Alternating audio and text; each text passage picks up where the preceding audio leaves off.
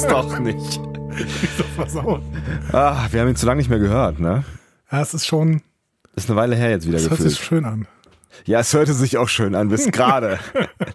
Herzlich willkommen zum Discovery Panel. Wir öffnen das Panel passend zum äh, Staffelrückblick Teil 2 von X. Von X. Von Genau. X. Wir wissen noch nicht genau, wie es weitergeht. Wir wissen auf jeden Fall, dass es jetzt weitergeht. Jetzt und hier. Auf dem Panel heute Sebastian Sonntag und, und, Andreas Dom. yay, huch, jetzt bin ich ganz, ich, bin, ich weiß nicht, das fühlt sich komisch an. Ach, es ist Frühling, es ist Frühling. Wir nehmen zum ersten Mal nicht im Winter auf. Stimmt. Irgendwie. Wobei draußen ist irgendwie jetzt trotzdem Sturm und Regen, aber naja gut. aber es ist Frühling. ja, und eben war die Sonne da, du hast recht. Ich merke, dass meine, meine äh, Stimme ist schon wieder weg. Es ist Allergiezeit. Also du wolltest mit der Es ist Frühling Nummer einfach nur dich entschuldigen und deine rumweinen. stimmlichen Inkompetenzen. Also der Mann, der da hinten so in der Ecke krächzt, das ist Andi heute. Ja. Hallo. Wir müssen viel reden heute. Wir müssen ganz viel reden.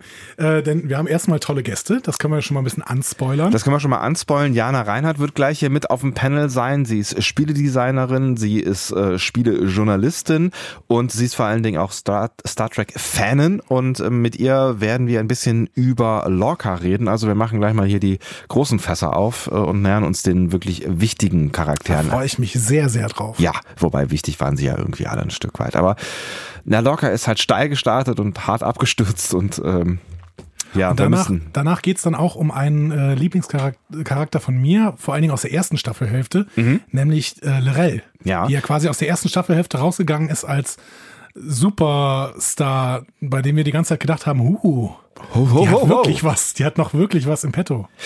Und dann kam nichts. Ja, eigentlich fast ähnliche Schicksale so ein bisschen. Ne? Ja, also äh, bei beiden kam irgendwie nichts. Und wir, wir, wir nutzen die Gelegenheit dann auch mal, wenn wir schon bei Lerell sind, allgemein über die Klingonen zu sprechen. Und das liegt auch so ein bisschen an dem Gast, den wir heute mit aufs Panel geladen haben. Das ist nämlich Lieven Litar. Lieven ist ähm, klingonisch Lehrer, ist äh, jemand, der fließend klingonisch sprechen kann. Einer der wenigen auf der Welt, kann man da, glaube ich, sagen. Er hat ein Buch rausgebracht, mit dem man klingonisch lernen kann. Außerdem Wörterbuch Deutsch-Klingonisch. Er hat die klingonischen Untertitel gemacht äh, für Star Trek Discovery. Also ihr könnt euch das auch auf klingonisch anschauen, also anlesen tatsächlich.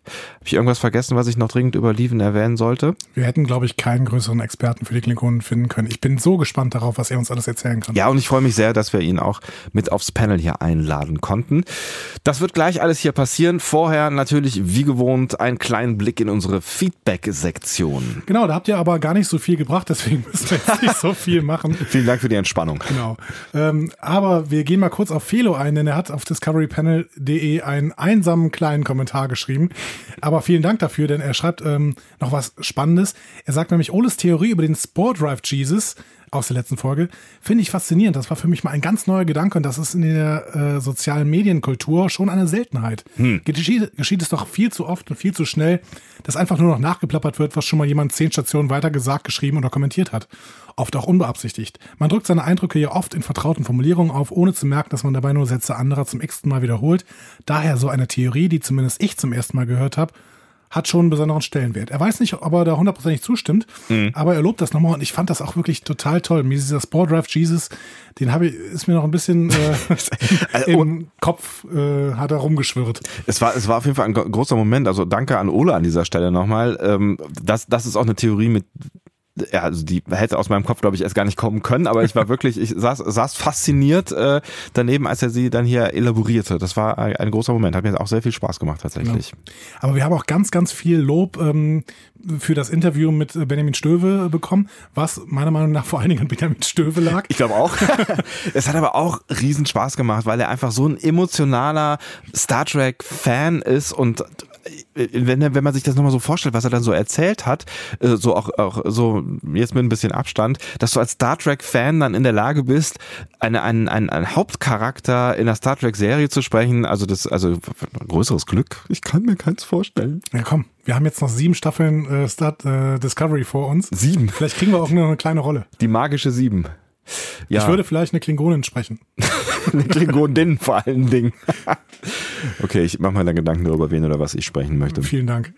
äh, aber ähm, vielleicht gehen wir an der Stelle auch noch mal kurz auf Twitter. Ja. Da hat der Markus geschrieben, ähm, es irritiert mich nachhaltig, dass in der neuesten Folge Discovery Panel mit dem sehr sympathischen Benjamin Stöve der wundervolle, aber mir bis dato unbekannte Ortsname Morgenröte Rautenkranz fiel und niemand die gleiche Irritation und Begeisterung äußerte, die ich empfand. Ja, stimmt, das hat er erzählt, ne, dass da sein äh, Museum äh, hingewandert ist. Ne? Ist das so? Ja, weil das der Ort ist, von dem ähm, Sigmund Jähn, Morgen aus dem Sigmund Jähn kommt, der heißt es Sigmund Jähn, heißt er Sigmund Jähn? War ich- der war erste ich da Kosmonaut, anwesend? der erste Deutsche. Ah. Heißt er, ich glaube, er ist Sigmund Jähn, oder? Das weiß ich nicht. Das, Okay, wir machen Live-Recherche. Das ist so gut, der Podcast läuft ja schon fünf Minuten. Ja, läuft. Sigmund Jähnt heißt er, ja, das ist tatsächlich so. Der Äh, kommt aus Morgenröte Rautenkranz. Der kommt aus Morgenröte Rautenkranz, tatsächlich. Das habe ich irgendwie, das habe ich irgendwie. Das Also ist ich schon ein wundervoller Ortsname, da muss man dem Markus schon recht geben. das stimmt. Also sorry dafür, dass, dass wir das überhört haben. Oder dass wir es, also ich habe es überhört, du hast es nicht gewürdigt, wenn du es ich gehört habe es nicht hast. gewürdigt, ich bin einfach ähm, Schüchtern, schüchtern, trocken. wie dem auch sei. Ja. Okay, haben wir das auf jeden Fall äh, klargestellt. Morgenröte Rautenkranz. Es ist ein sehr schöner Ortsname. Wir können mal vielleicht noch einen kleinen Blick in die Zukunft wagen und auch noch einen Blick in die Vergangenheit, dazu kommen wir aber später. Einen Blick in die Zukunft, denn was wir in den nächsten Monaten vorhaben, wir werden uns ja eventuell auf äh, Conventions sehen lassen, auf einer ganz bestimmt. Wir werden uns eventuell auf Conventions sehen lassen. Das klingt so, als würden die Conventions, Conventions alle darauf warten, uns die Türen zu öffnen. Ja, okay, vielleicht habe ich ein bisschen doof ausgedrückt. Also, eventuell gehen wir auf Conventions. Ja, wenn die uns reinlassen. Eine sollte uns reinlassen, denn da werden wir zweimal auf der Bühne auftreten. Haben wir, glaube ich, auch schon mal erzählt an der Stelle hier irgendwo. Genau, Ne? und äh, da hat der Federation Cast ähm, in seiner letzten Ausgabe auch schon mal so einen kleinen, äh, kleine Vorschau drauf gemacht. Wir werden ja da bei auf einem großen Cast Blast Panel. Sollten wir noch sagen, dass es auf der FedCon ist oder man's Der als, FedCon. Geheim, Aber als Geheimnis lassen? Ich glaube, das hast du nicht Das erwähnt. Geheimnis. Ja. es ist, Der geht um die FedCon. FedCon. Ja. Im ähm, Bonner Maritim Hotel, glaube ich, ist es. Mhm, Ein schönerer Ort, den ich, also, das ist wirklich, also ich kann mir nichts Schöneres vorstellen. Bestimmt. Muss man einen Anzug tragen? Wir beide tragen Anzug. Jetzt ist, solange ich keine Star Trek-Uniform ähm, ich tragen freue muss, mich, ich freu alles mich da schon sehr drauf. Also Ja. ähm, da werden äh, einige Leute, eben die äh, Leute vom äh, Federation Cast werden da sein. Da freue ich mich drauf. Ich freue mich auf die äh, beiden Herren von Trek am Dienstag. Mhm. Ich freue mich natürlich auf äh, die Veranstalter von Nerdizismus oder auch auf Björn Sülter, ähm, mit dem wir ja schon ein bisschen in Kontakt äh, stehen und äh, vielleicht auch, ähm, den wir irgendwann mal hier aufs Panel geschleift bekommen. ne? Ja, das wäre auf jeden Fall ganz, äh, ganz schön. Er hat äh, die, die, die Hände voll zu tun, aber vielleicht ähm, kommen wir ja früher oder später mal zusammen. Spätestens dort auf der Bühne, da kann er uns nicht davonlaufen. Genau. Er wird auf der FedCon übrigens auch sein neues Buch vorstellen. Mhm. Es lebe Star Trek. Und da bin ich auch sehr gespannt. Das habe ich mir noch nicht besorgt. Ich weiß auch gar nicht, ob es schon erschienen ist. Aber wenn es rausgekommen ist, dann würde ich es gerne haben. Ähm, genau. Und dann lassen wir uns das auch sofort unterschreiben von Björn. Das ist cool. Voll die Fanboys. Ja. Ich mach mal auch ein guter Film, ne? Mit Shatner. lenkst du ab? Ich, äh, ich versuche, ich versuche gerade in einer, einer Live-Recherche zu gucken, ob es das Buch schon gibt. Du bist heute so ein Live-Recherchemann, Ja, ne? ich weiß auch nicht. Ich habe so eine Tastatur vor mir liegen. Das macht Das ist immer ganz. Das, das das So kenn ich dich gar nicht. Nee, echt nicht. You've changed. Ich habe auf. ja, Mensch, guck, dann sprechen wir uns zweieinhalb Wochen nicht und schon erkennen wir uns nicht wieder. Unglaublich. Alles, alles ganz anders hier. Dann kommt's raus? Ähm, ich weiß nicht, das Internet ist ähm, äh, auch in der Vergangenheit irgendwie. Ich, soll ich schon mal das neue, das nächste Thema anmoderieren? Oder Du kannst, du kannst es ja versuchen. Vielleicht können wir dann noch mal kurz einen äh, Bogen zurückschlagen. Ich schlage kurz dann den Bogen weiter aufs nächste Thema, denn auf einer anderen Convention, und zwar in den USA, ähm, wurde jetzt eine Bonusszene. Du könntest noch langsamer reden. Vielleicht schaffe ich es dann noch. Ja, das versuche ich doch gerade. Also es wurde eine Bonusszene ähm, revealed von CBS. CBS hat nämlich eine Szene gezeigt, die sie aus der letzten Folge rausgeschnitten haben. Und äh, das ist doch echt eine spannende Nummer. Ja, Mensch, das ist aber wirklich eine spannende Nummer. oh Gott, oh Gott, oh Gott. So, äh, Andi hat sich mal kurz ausgeklingt. es ist tatsächlich eine spannende Nummer. Das äh, wird's gehen. Andi verabschiedet sich mal an dieser Stelle kurz. Ähm, dann kann ich euch in der Zwischenzeit erzählen, es lebe Star Trek von Björn äh, Sülter, kommt im August und ist vorbestellbar bei Amazon. Vielleicht möglicherweise auch jetzt schon. Und es steht drunter in Farbe und bunt. Andi, wie geht's dir? Ja, das war's dann offensichtlich. Ähm, soll ich alleine weitermachen an dieser Stelle? Oh. Was er euch eben erzählen wollte, du kannst jetzt nicht den Raum verlassen. Was er euch erzählen wollte an dieser Stelle ist, ähm, dass es eine Szene gab, die da revealed wurde tatsächlich, ähm, die ursprünglich, so äh, habe ich es verstanden, ähm, eigentlich als Spoiler gedacht äh, war. Ähm, für, soll ich dich aus- oder einschalten? ah, aus. Die jetzt ähm, Spoiler gedacht war, äh, als Spoiler, wie heißt das denn, wenn man am Ende einer Staffel, äh, Cliffhanger, Dankeschön, die als Cliffhanger gedacht war für die äh, zweite äh, für die letzte Folge der ersten Staffel, so quasi auf die zweite Staffel. Und ähm, da spielt die Sektion äh, 31 tatsächlich eine Rolle. Und das deutet darauf hin, dass wir von der Sektion 31 tatsächlich in der nächsten Staffel noch das ein oder andere sehen werden. Es ist nämlich folgendermaßen. Bist du wieder da? Ja, ich weiß nicht, ob ich das heute noch mal ernsthaft hinbekomme. Aber auf jeden Fall ähm, kriegt, Oh Mann, ey. Entschuldige bitte. Ja. auf jeden Fall kriegt ähm, Also schon ist das, erst, das erste Mal, äh, wo Andi ausfällt aus diesem Podcast hier. Ja gut, ich mache das einfach äh, dann in Zukunft alleine. Wir sehen äh, Giorgio ähm, wieder in diesem Etablissement, glaube ich, da noch auf, auf äh, Mos Eisley hier, äh, in der, wo sie in der letzten Folge rumgehangen Kronos, hat. Kronos ne? heißt das Ding. Genau, in diesem, dieser, dieser komischen Bar-Szenerie. Ähm, Oh je. vermutlich halt quasi nachdem sie ähm, auf freien Fuß gesetzt wurde von Michael, dann sagen sie noch irgendwie Tschüss, wir sehen uns und auf Wiedersehen und dann äh, läuft sie weiter. Und äh, vermutlich ist sie dann da irgendwann nach dieser Szene äh, zu sehen. Und wir sehen einen Typen aus der Sektion 31 zu erkennen, äh, irgendwie an auch wieder dem, dem schwarzen Badges. Ne? Er stellt sich auch so vor. Er stellt sich auch also so er vor. zeigt einerseits ähm, Captain Georgiou eben dieses Badge und sagt dann, äh, möchten Sie vielleicht mit uns zusammenarbeiten und äh, sie etablieren dann quasi eine Partnerschaft. Und er sagt äh, dann willkommen zur Sektion 31. Genau, und ähm, wie man dann irgendwie aus, aus Tweets noch sich zusammenreimen konnte, äh, ist, ist es wohl so, dass äh, der Schauspieler, der die Sektion 31 äh, Typen, diesen Typen da spielt, in der nächsten äh, Staffel wohl eine größere Rolle, so sagt er, spielen wird ähm, und vermutlich der ähm, Chef ist diese, oder der Anführer, der Sektionsführer oder was auch immer dieser Sektions, äh, Sektion 31, was darauf hindeutet, dass das Ganze irgendwie einen Raum bekommt. Ja, wie auch immer. Aber ich äh, finde auf jeden Fall, dass es für auch auf die erste Staffel noch im Prinzip große Auswirkungen hat, weil ich meine, ähm, wir sehen in Context is for Kings diese schwarzen Badges ja auf der Discovery, Die halt nie wieder auftauchen. die nie wieder auftauchen, aber da offensichtlich ja ganz klar, wie wir es schon vermutet hatten, Sektion 31 zugeordnet werden. Das heißt, Sektion 31 ist auf der Discovery. Aber wie, wie also, aber ich verstehe es halt noch nicht so ganz. Warum wird das dann halt nie wieder aufgegriffen? Haben die das verpennt oder was? Oder Offensichtlich. Also ich kann es mir nicht anders erklären. Oder es ist einfach niemand anderem auf der Discovery aufgefallen. warum hast du einen schwarzen Badge? Keine Ahnung. Äh, ja, also äh, ist, Oder vielleicht ist Discovery, äh, vielleicht ist Sektion 31 auch gar nicht so geheim zu diesem Zeitpunkt. das könnte natürlich sein. Ja, auf jeden Fall haben sie ja irgendwel, aus irgendwelchen Gründen haben sie diese Szene gedreht und aus irgendwelchen Gründen haben sie sich entschieden, diese Szene dann äh, offensichtlich nicht, also sie haben sie damals schon gedreht, als sie ne, die Ja. erste Staffel gedreht haben und sie haben sie irgendwie nicht mehr einsetzen wollen. Was vielleicht auch daran liegt, dass äh, hier dein Lieblingsregisseur aus der letzten äh, Folge, dessen Name ich Kiva Goldsman. Dankeschön, äh, sich dafür entschieden hat, die Enterprise am Ende auftauchen zu lassen. Maybe. Ja. Keine Ahnung. Es wäre vielleicht auch ein bisschen zu viel gewesen, dann noch irgendwas über Sektion 31 zu sagen, aber es ist auf jeden Fall spannend, dass sie jetzt diese Bonus-Szene raushauen. Also, was soll das? Also, es ist irgendwie spannend ne? und es gibt was für die zweite Staffel her, aber äh, ich weiß nicht, ob das nicht sowieso, ob das nicht eine Sackgasse war und warum sie diese Sackgasse jetzt nochmal aufmachen.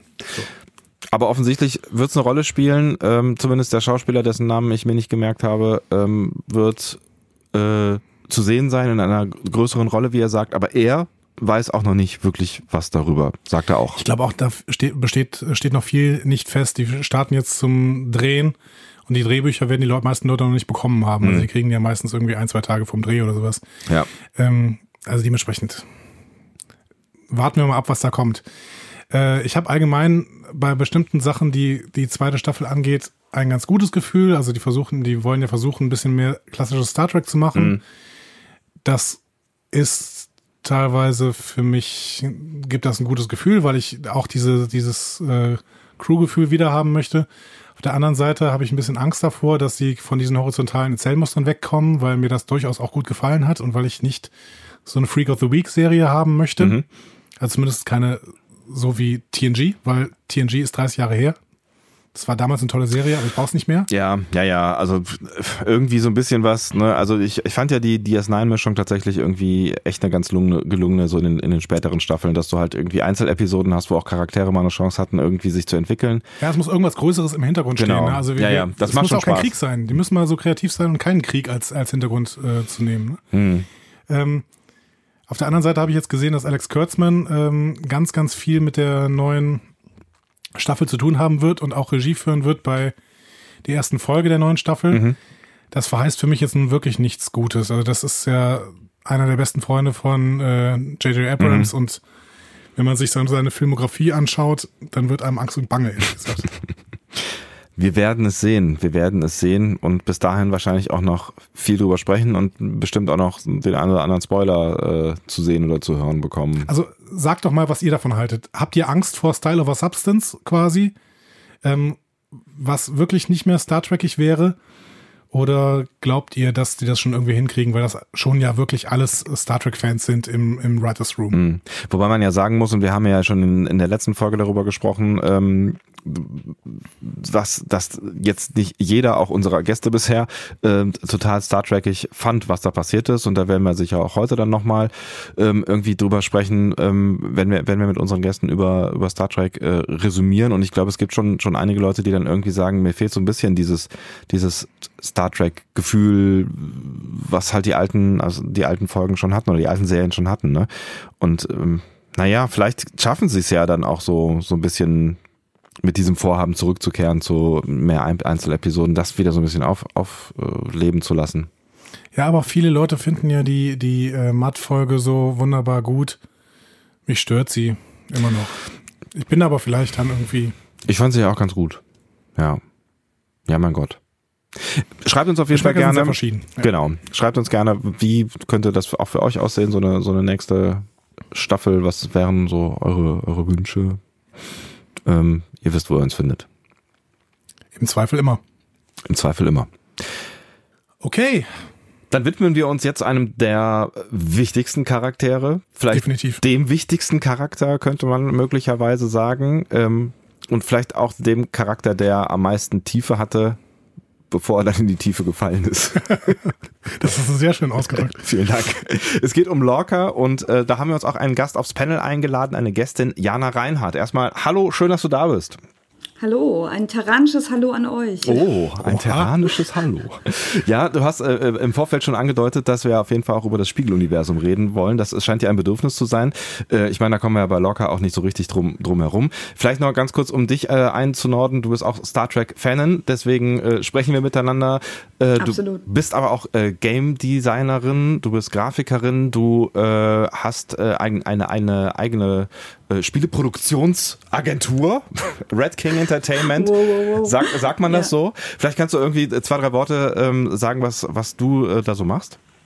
Genau, ich bin Spieleentwicklerin bei Red King und äh, arbeite da. Wir sind eigentlich nur eine kleine Butze, wir sind zwei Leute. Und ähm, genau, ich bin da die Grafikerin und mein Freund programmiert und wir arbeiten zusammen, machen ähm, vor allem First-Person-Games und ähm, beschäftigen uns sehr viel mit Spielen und mit Indie-Games und deswegen sprechen wir uns auch an anderer Stelle immer mal wieder im schönen Deutschlandfunk Nova, kann man ja ab genau. und zu mal droppen hier. Ne? Das heißt, du bist bester Sender. Best, äh, bester Sender, oh Gott, auf jeden Fall.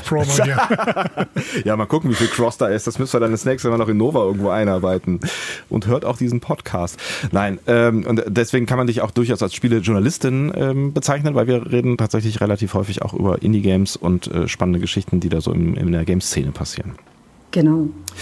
Reden wir jetzt über spannende Geschichten, die da so in Star Trek Discovery passiert sind. Ähm, nähern uns auch mal so ein bisschen deiner Meinung zu Star Trek Discovery. Das ist ja auch immer ganz spannend, ähm, weil man in unserem Podcast ja dann primär unsere Meinung hört, die, glaube ich, relativ klar geworden äh, ist mit, äh, mit, mit den 15 Folgen, die wir jetzt darüber auch gemacht haben.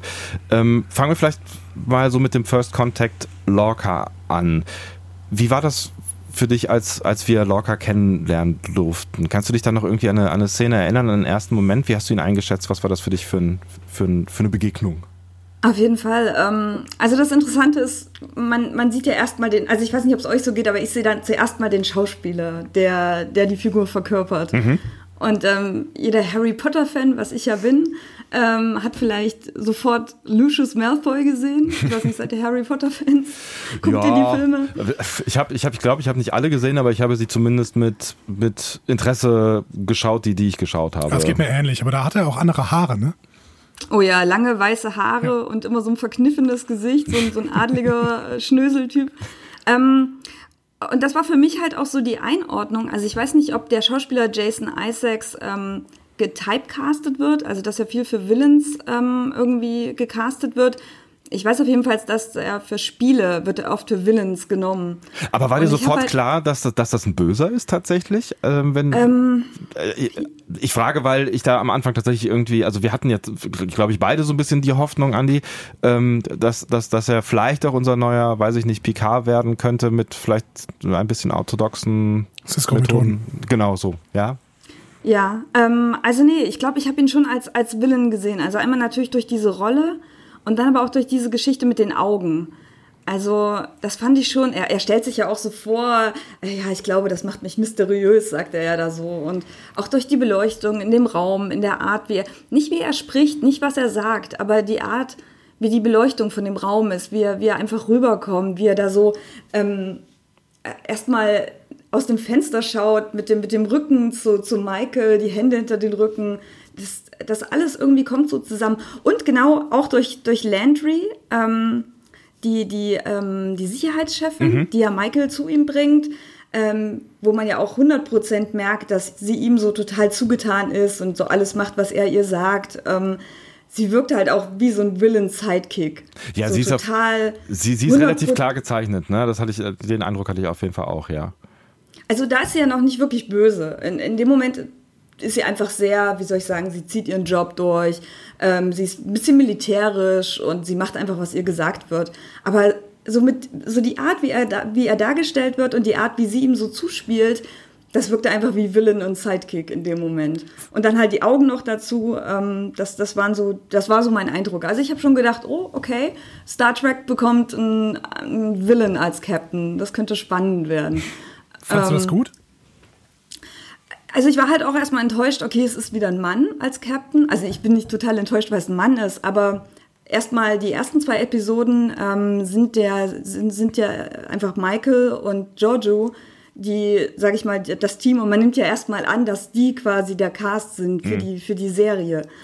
Und dann stirbt ja Jojo und dann denkt man, okay, es ist, äh, es ist Lorca. Und dann ist schon ein bisschen Enttäuschung da gewesen. Und dadurch, dass er sich aber so als Villain outet, dachte ich, okay, das könnte spannend werden. Also ich war so ein bisschen hin und her gerissen, aber dadurch, dass er halt auch so, also für mich klar als Villain gezeichnet war, dachte ich auch, oh, es ist so offensichtlich, ja. Aber fandst du das denn dann noch interessant, die Figur? Weil ich meine, wenn, wenn jemand so ganz klar als Villain gezeichnet ist, man bekommt sofort dieses Gefühl, dann kann man ja auch ja. erstmal sagen, okay, das ist jetzt halt der Bösewicht und äh, den habe ich quasi als Bösewicht abgehakt und dann muss ich mich auch nicht mehr lange mit ihm beschäftigen. Ja, also interessanterweise macht ja Star Trek Discovery, finde ich, ähm, es schlägt sehr, sehr viele Haken. Also es präsentiert ja nicht so, wie es ist. Alles, was dir gezeigt wird, jeder Charakter wird dir ja erstmal irgendwie vorgestellt und dann ist es alles ganz, ganz anders. Jede, jeder Handlungsstrang, jeder Charakter. Und ähm, ich finde, Lorca entwickelt sich ja dann auch ziemlich schnell so, dass man ihn irgendwie mag. Mhm also dass er sich doch zu einem sehr sympathischen Captain, äh, Captain entwickelt. Und ich habe das dann auch irgendwann, glaube ich, wieder vergessen, dass ich ihn am Anfang so gesehen habe beim ersten Mal gucken. Sympathisch ist auf jeden Fall ein äh, äh, großes Wort in dem Zusammenhang, aber ich weiß schon auch, dass, dass, dass Andy... Aufopferungsvoll für seine Crew vielleicht so. ja, ja, also er ist, er ist sehr kompromisslos. Ne? Wer, wer, also du hast gerade schon Cisco gesagt, ne? es ist, Cisco-esque finde ich ganz gut. So ne? irgendwie äh, so in den späteren Staffeln ist er ja auch so ein, so ein Typ einfach, der sehr kompromisslos handelt und ähm, ähm, ich glaube, wir waren beide, du noch vielleicht ein bisschen mehr, an die durchaus Fan auch so von seiner strategischen Seite, von diesem kühlen, klaren äh, Denken, auch wie er so in den ersten Schlachten dann irgendwie ähm, mit der Crew und mit der Situation umgeht. Ne? Ja. Von den Fähigkeiten her fand ich das ganz äh, ja, beeindruckend. Ne? Die Frage ist, ob das zu Star Trek passt, aber das können wir uns vielleicht gleich mal widmen. Aber ja, also das war für mich eine Stärke seines Charakters. Ich weiß nicht, wie es dir da ging. Jana. Ja, auf jeden Fall. Also ich mochte eigentlich, dass er nicht der typische Star Trek Captain ist, weil das hatte man ja jetzt auch schon genug. Ich meine, jeder Captain hat irgendwie eine Eigenheit, ähm, wo er, glaube ich, auch mal ein bisschen abgewichen ist oder abweichen musste von dem Sternflottenkodex. Ähm, aber bei ihm war halt klar, okay, er hat keine Lust nach den Regeln zu spielen, der hasst Bürokratie. Als er da so ähm, von dem Admiral heranzitiert wird, merkt man halt auch, wie genervt er ist das fand ich eigentlich ganz erfrischend, weil ich glaube halt auch, kein Mensch ist so geleckt und so perfekt, wie uns das Star Trek quasi oder wie das Star Trek zumindest versucht, mit dieser Sternenflottenphilosophie zu verkaufen. Und das fand ich eigentlich spannend, dass er das eben genau nicht ist, dass er eben menschlich ist. Aber wenn du sagst, du hast ja so von Anfang an schon als, als Bösewicht wahrgenommen, war er dir dann am Ende dann zu, zu platt gezeichnet. Also, wir, also ich meine, über das Ende Ende müssen wir eh gleich nochmal reden, weil ja. ich finde, da gibt's da gibt's auf jeden Fall auch ein Gap zu der Figur, die wir vorher kennengelernt haben. Ähm, ich frage nur, weil was ich an ihm so faszinierend fand, ist so ein bisschen so dieses, ähm, man weiß nie so ganz genau, was er gerade im Schilde führt und vielleicht ist es am Ende auch die Person, die am meisten konsequente Hints bekommen hat, wo man sich immer wieder überlegen musste, ja, ist der, ist der jetzt irgendwie böse? Ist der vielleicht auch nicht der, der sein soll, so? Oder ist der, ist der einfach nur konsequent und die nervt dieser ganze Star Trek-Scheiß und der ist vielleicht, äh, hat den falschen Job gewählt, so? Also ich glaube, das mit dem Böse, das ging mir auch nur bis zu diesen Tardigraden so. Also wo man am Ende der, der Folge, ähm, ich glaube, The Butcher's Knife war das, ähm, wo man am Ende der Folge eben sieht, dass ähm, er diesen Tardigraden bei sich hält und damit irgendwas vorhat. Ich glaube, da hat man das nochmal bestätigt bekommen. Okay, der hat, der ist irgendwie, irgendwas hat er vor, der erzählt nicht allen alles, ähm, der hält Karten in der Hand zurück. Und danach vergisst man das wieder und er wird immer komplexer und immer spannender und dann verliert er ja auch in der Folge mit Cornwall, Admiral Cornwall, verliert er dann auch seine Maske und es wird eigentlich immer nur besser und du interessierst dich immer nur mehr, mehr für ihn. Und dann kriegt man raus, er ist ja wirklich ein Willen und alles ist nur eine Lüge. Und das macht's halt wirklich kaputt. Also ich bin wie, ich glaube, ich bin da wie, wie bei, also mit euch auf einer, auf einer Linie. Ich ähm, war da auch enttäuscht von, dass hm. er halt auch wirklich so ein platter Willen ist. Also, ähm, ja, also wenn du Giorgio ätzend findest am Ende, also so, so als, als ähm, bösartige Imperatorin mit ihrem Imperatorenumhang, äh, dann ist er ja noch mal, er setzt ja noch mal einen drauf, indem er halt so richtig ja auch rassistisch ist.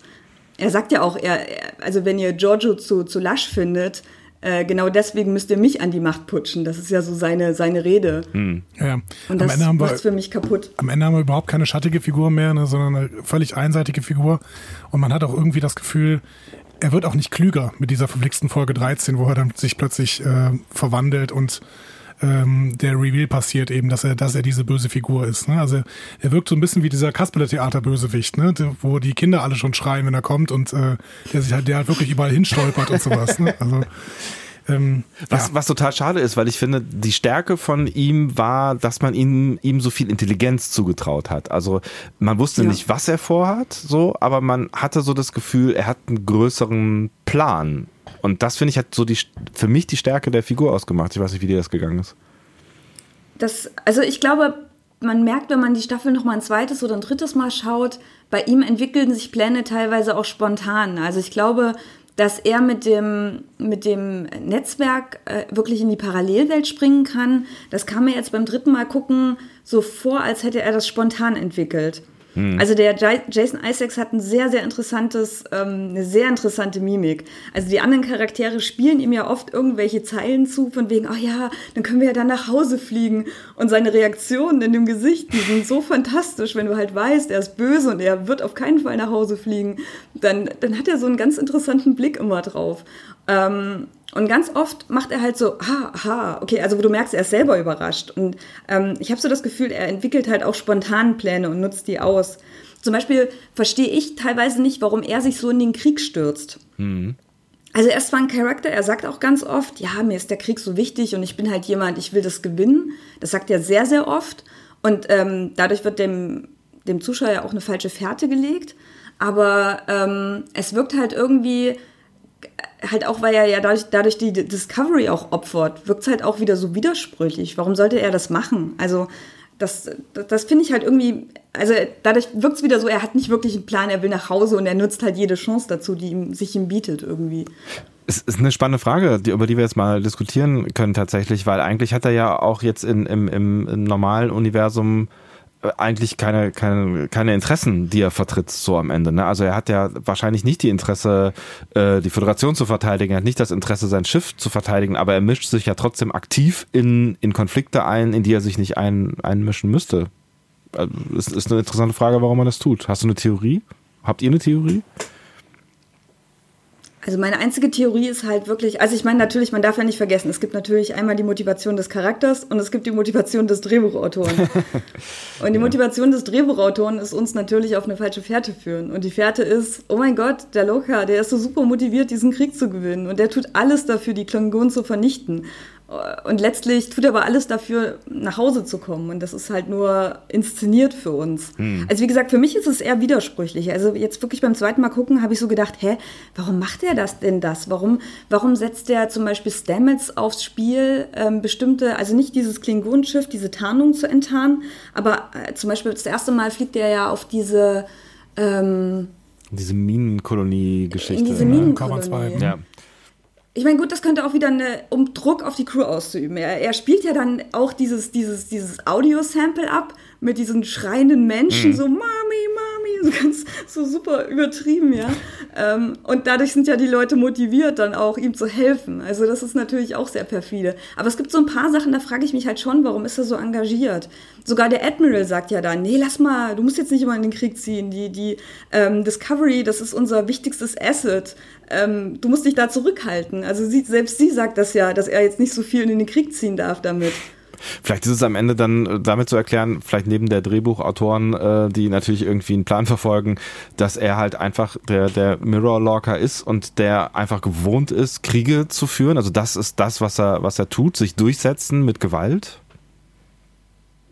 Und er pokert auch gern. Also man sieht ihn ja auch in ein paar Schlachtszenen, gerade bei dieser Minenkolonie, wo er wirklich bis zur letzten Sekunde wartet, dass die äh, Discovery äh, sich zusammenklappt und halt wegfliegt ähm, und dann diese, diese Torpedos geworfen werden. Hm. Also er wartet ja wirklich, bis die Schilde nur noch auf 30 Prozent sind, die Discovery äh, zerstört zu werden droht. Hauptsache, also er braucht so diesen Kick. Das merkt man auf jeden Fall. Hm.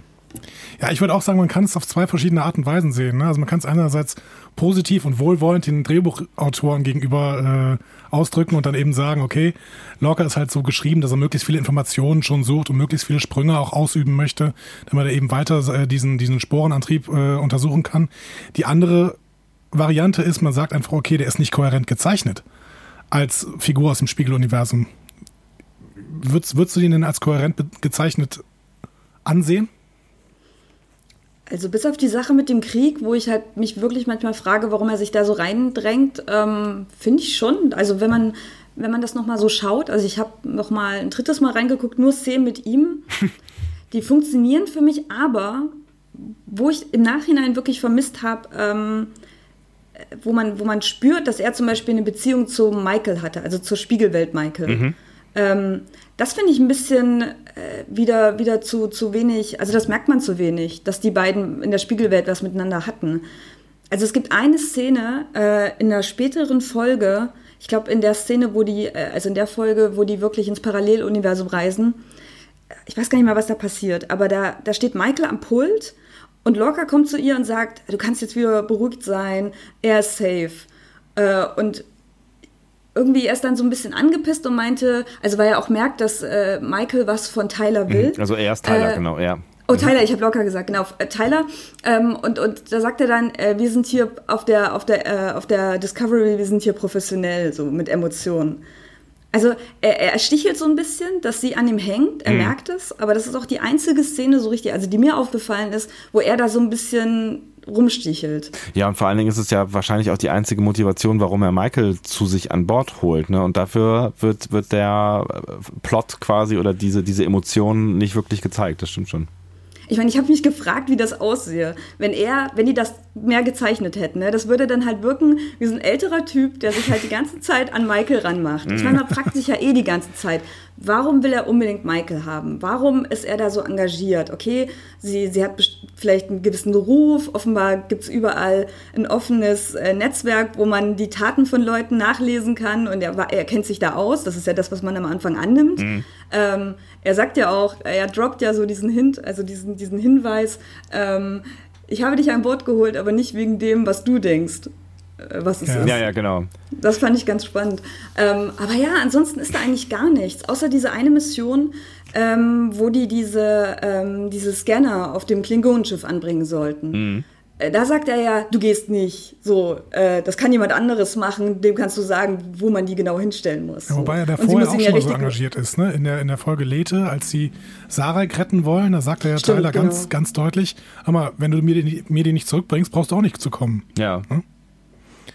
Ich habe mich da schon gefragt, also warum ist er dann so überengagiert? Und äh, Sebastian hat das damals erklärt mit, ja, wir sehen hier schon so ein, so ein kleines Love Interest zwischen, zwischen den beiden. Ich habe das, finde ich, also ich finde so in den ersten Folgen, da gab es so, ich, ich glaube schon, als er sie, sie aus dem, aus dem ähm, Gefangenenschiff geholt hat, da gab es so dieses, dieses, dieses Gefühl von, da ist irgendwie, da ist irgendwie, also für mich, da ist irgendwie was, aber das, das nehmen sie nicht mit, das Gefühl. Und hinterher habe ich das tatsächlich, also gerade in der Szene habe ich das schon nicht mehr so ganz auf, auf dem Schirm. Also da fragst du dich dann, äh, warum ist er so engagiert? Und ich finde, da in der, in der Szene, warum ist er so engagiert und sagt Tyler, da brauchst du gar nicht mehr zurückzukommen, da hatte ich noch so ein bisschen das Gefühl von, von da ist ein anderes Interesse da, aber das hat sich bei mir dann irgendwann so ein bisschen gewandelt. Also das hat sich, also gerade schon auch wegen, wegen des Altersunterschiedes ähm, ja, hatte ich dann nachher spätestens irgendwie, als es dann so in, in, in, die Richtung Mirror Universe ging, hatte ich so ein bisschen so die Theorie, dass die vielleicht möglicherweise irgendwie im Mirror verwandt sind. Also, dass es vielleicht seine Tochter ist oder sowas im Mirror. Ja. Aber das äh, hat sich ja als falsch rausgestellt. Ich glaube auch generell, weil er so als Liebhaber jetzt gar nicht so, also er wirkt gar nicht wie so ein romantischer, emotionaler Mensch. Gerade auch wenn in den Szenen mit ähm, Cornwall. Admiral Cornwall. Mhm. Also er, er, natürlich ist das für ihn nur eine Finte, um sie abzulenken, so total offensichtlich. Aber er wirkt halt trotzdem nicht so wie, wie ein Mensch, der sich viel um, um andere Leute irgendwie, also der sich verliebt in Menschen so. Mhm. Wobei, Was man ja dann am Ende auch nochmal merkt bei dieser Agonizer-Szene, wo er das dann halt auch so sagt eigentlich. Und na gut, und bei der, bei der Cornwall-Szene kann man, darf man natürlich nicht vergessen, dass Cornwall einen anderen Locker erwartet hat. Ne? So, also ich meine, die kennen sich ja vielleicht im Zweifel gar nicht wirklich. Ja. Hm. Was Auf jeden denn? Fall. Er ist, ja, er ist ja sogar überrascht äh, in der Szene, äh, in der sie sagt, hey, I'm here, I'm here as your friend. Und er ist dann so, ah, also richtig überrascht in der Szene danach. Aha, Freunde. Ähm, was war denn für dich dann so der beste Lorca-Moment der Staffel? Ähm, also ich glaube tatsächlich in der Folge Lethe, ähm, wo, also tatsächlich die, die Folgen mit, mit äh, Admiral Cornwall. Und zwar finde ich das ganz witzig beim ersten Mal gucken. Ähm, also das, das ist ja so, er, er kommt ja von dem Klingon Klingonenschiff zurück, er mhm. wurde gefoltert, er ist offenbar traumatisiert, sie kommt zu ihm, sie will mit ihm reden.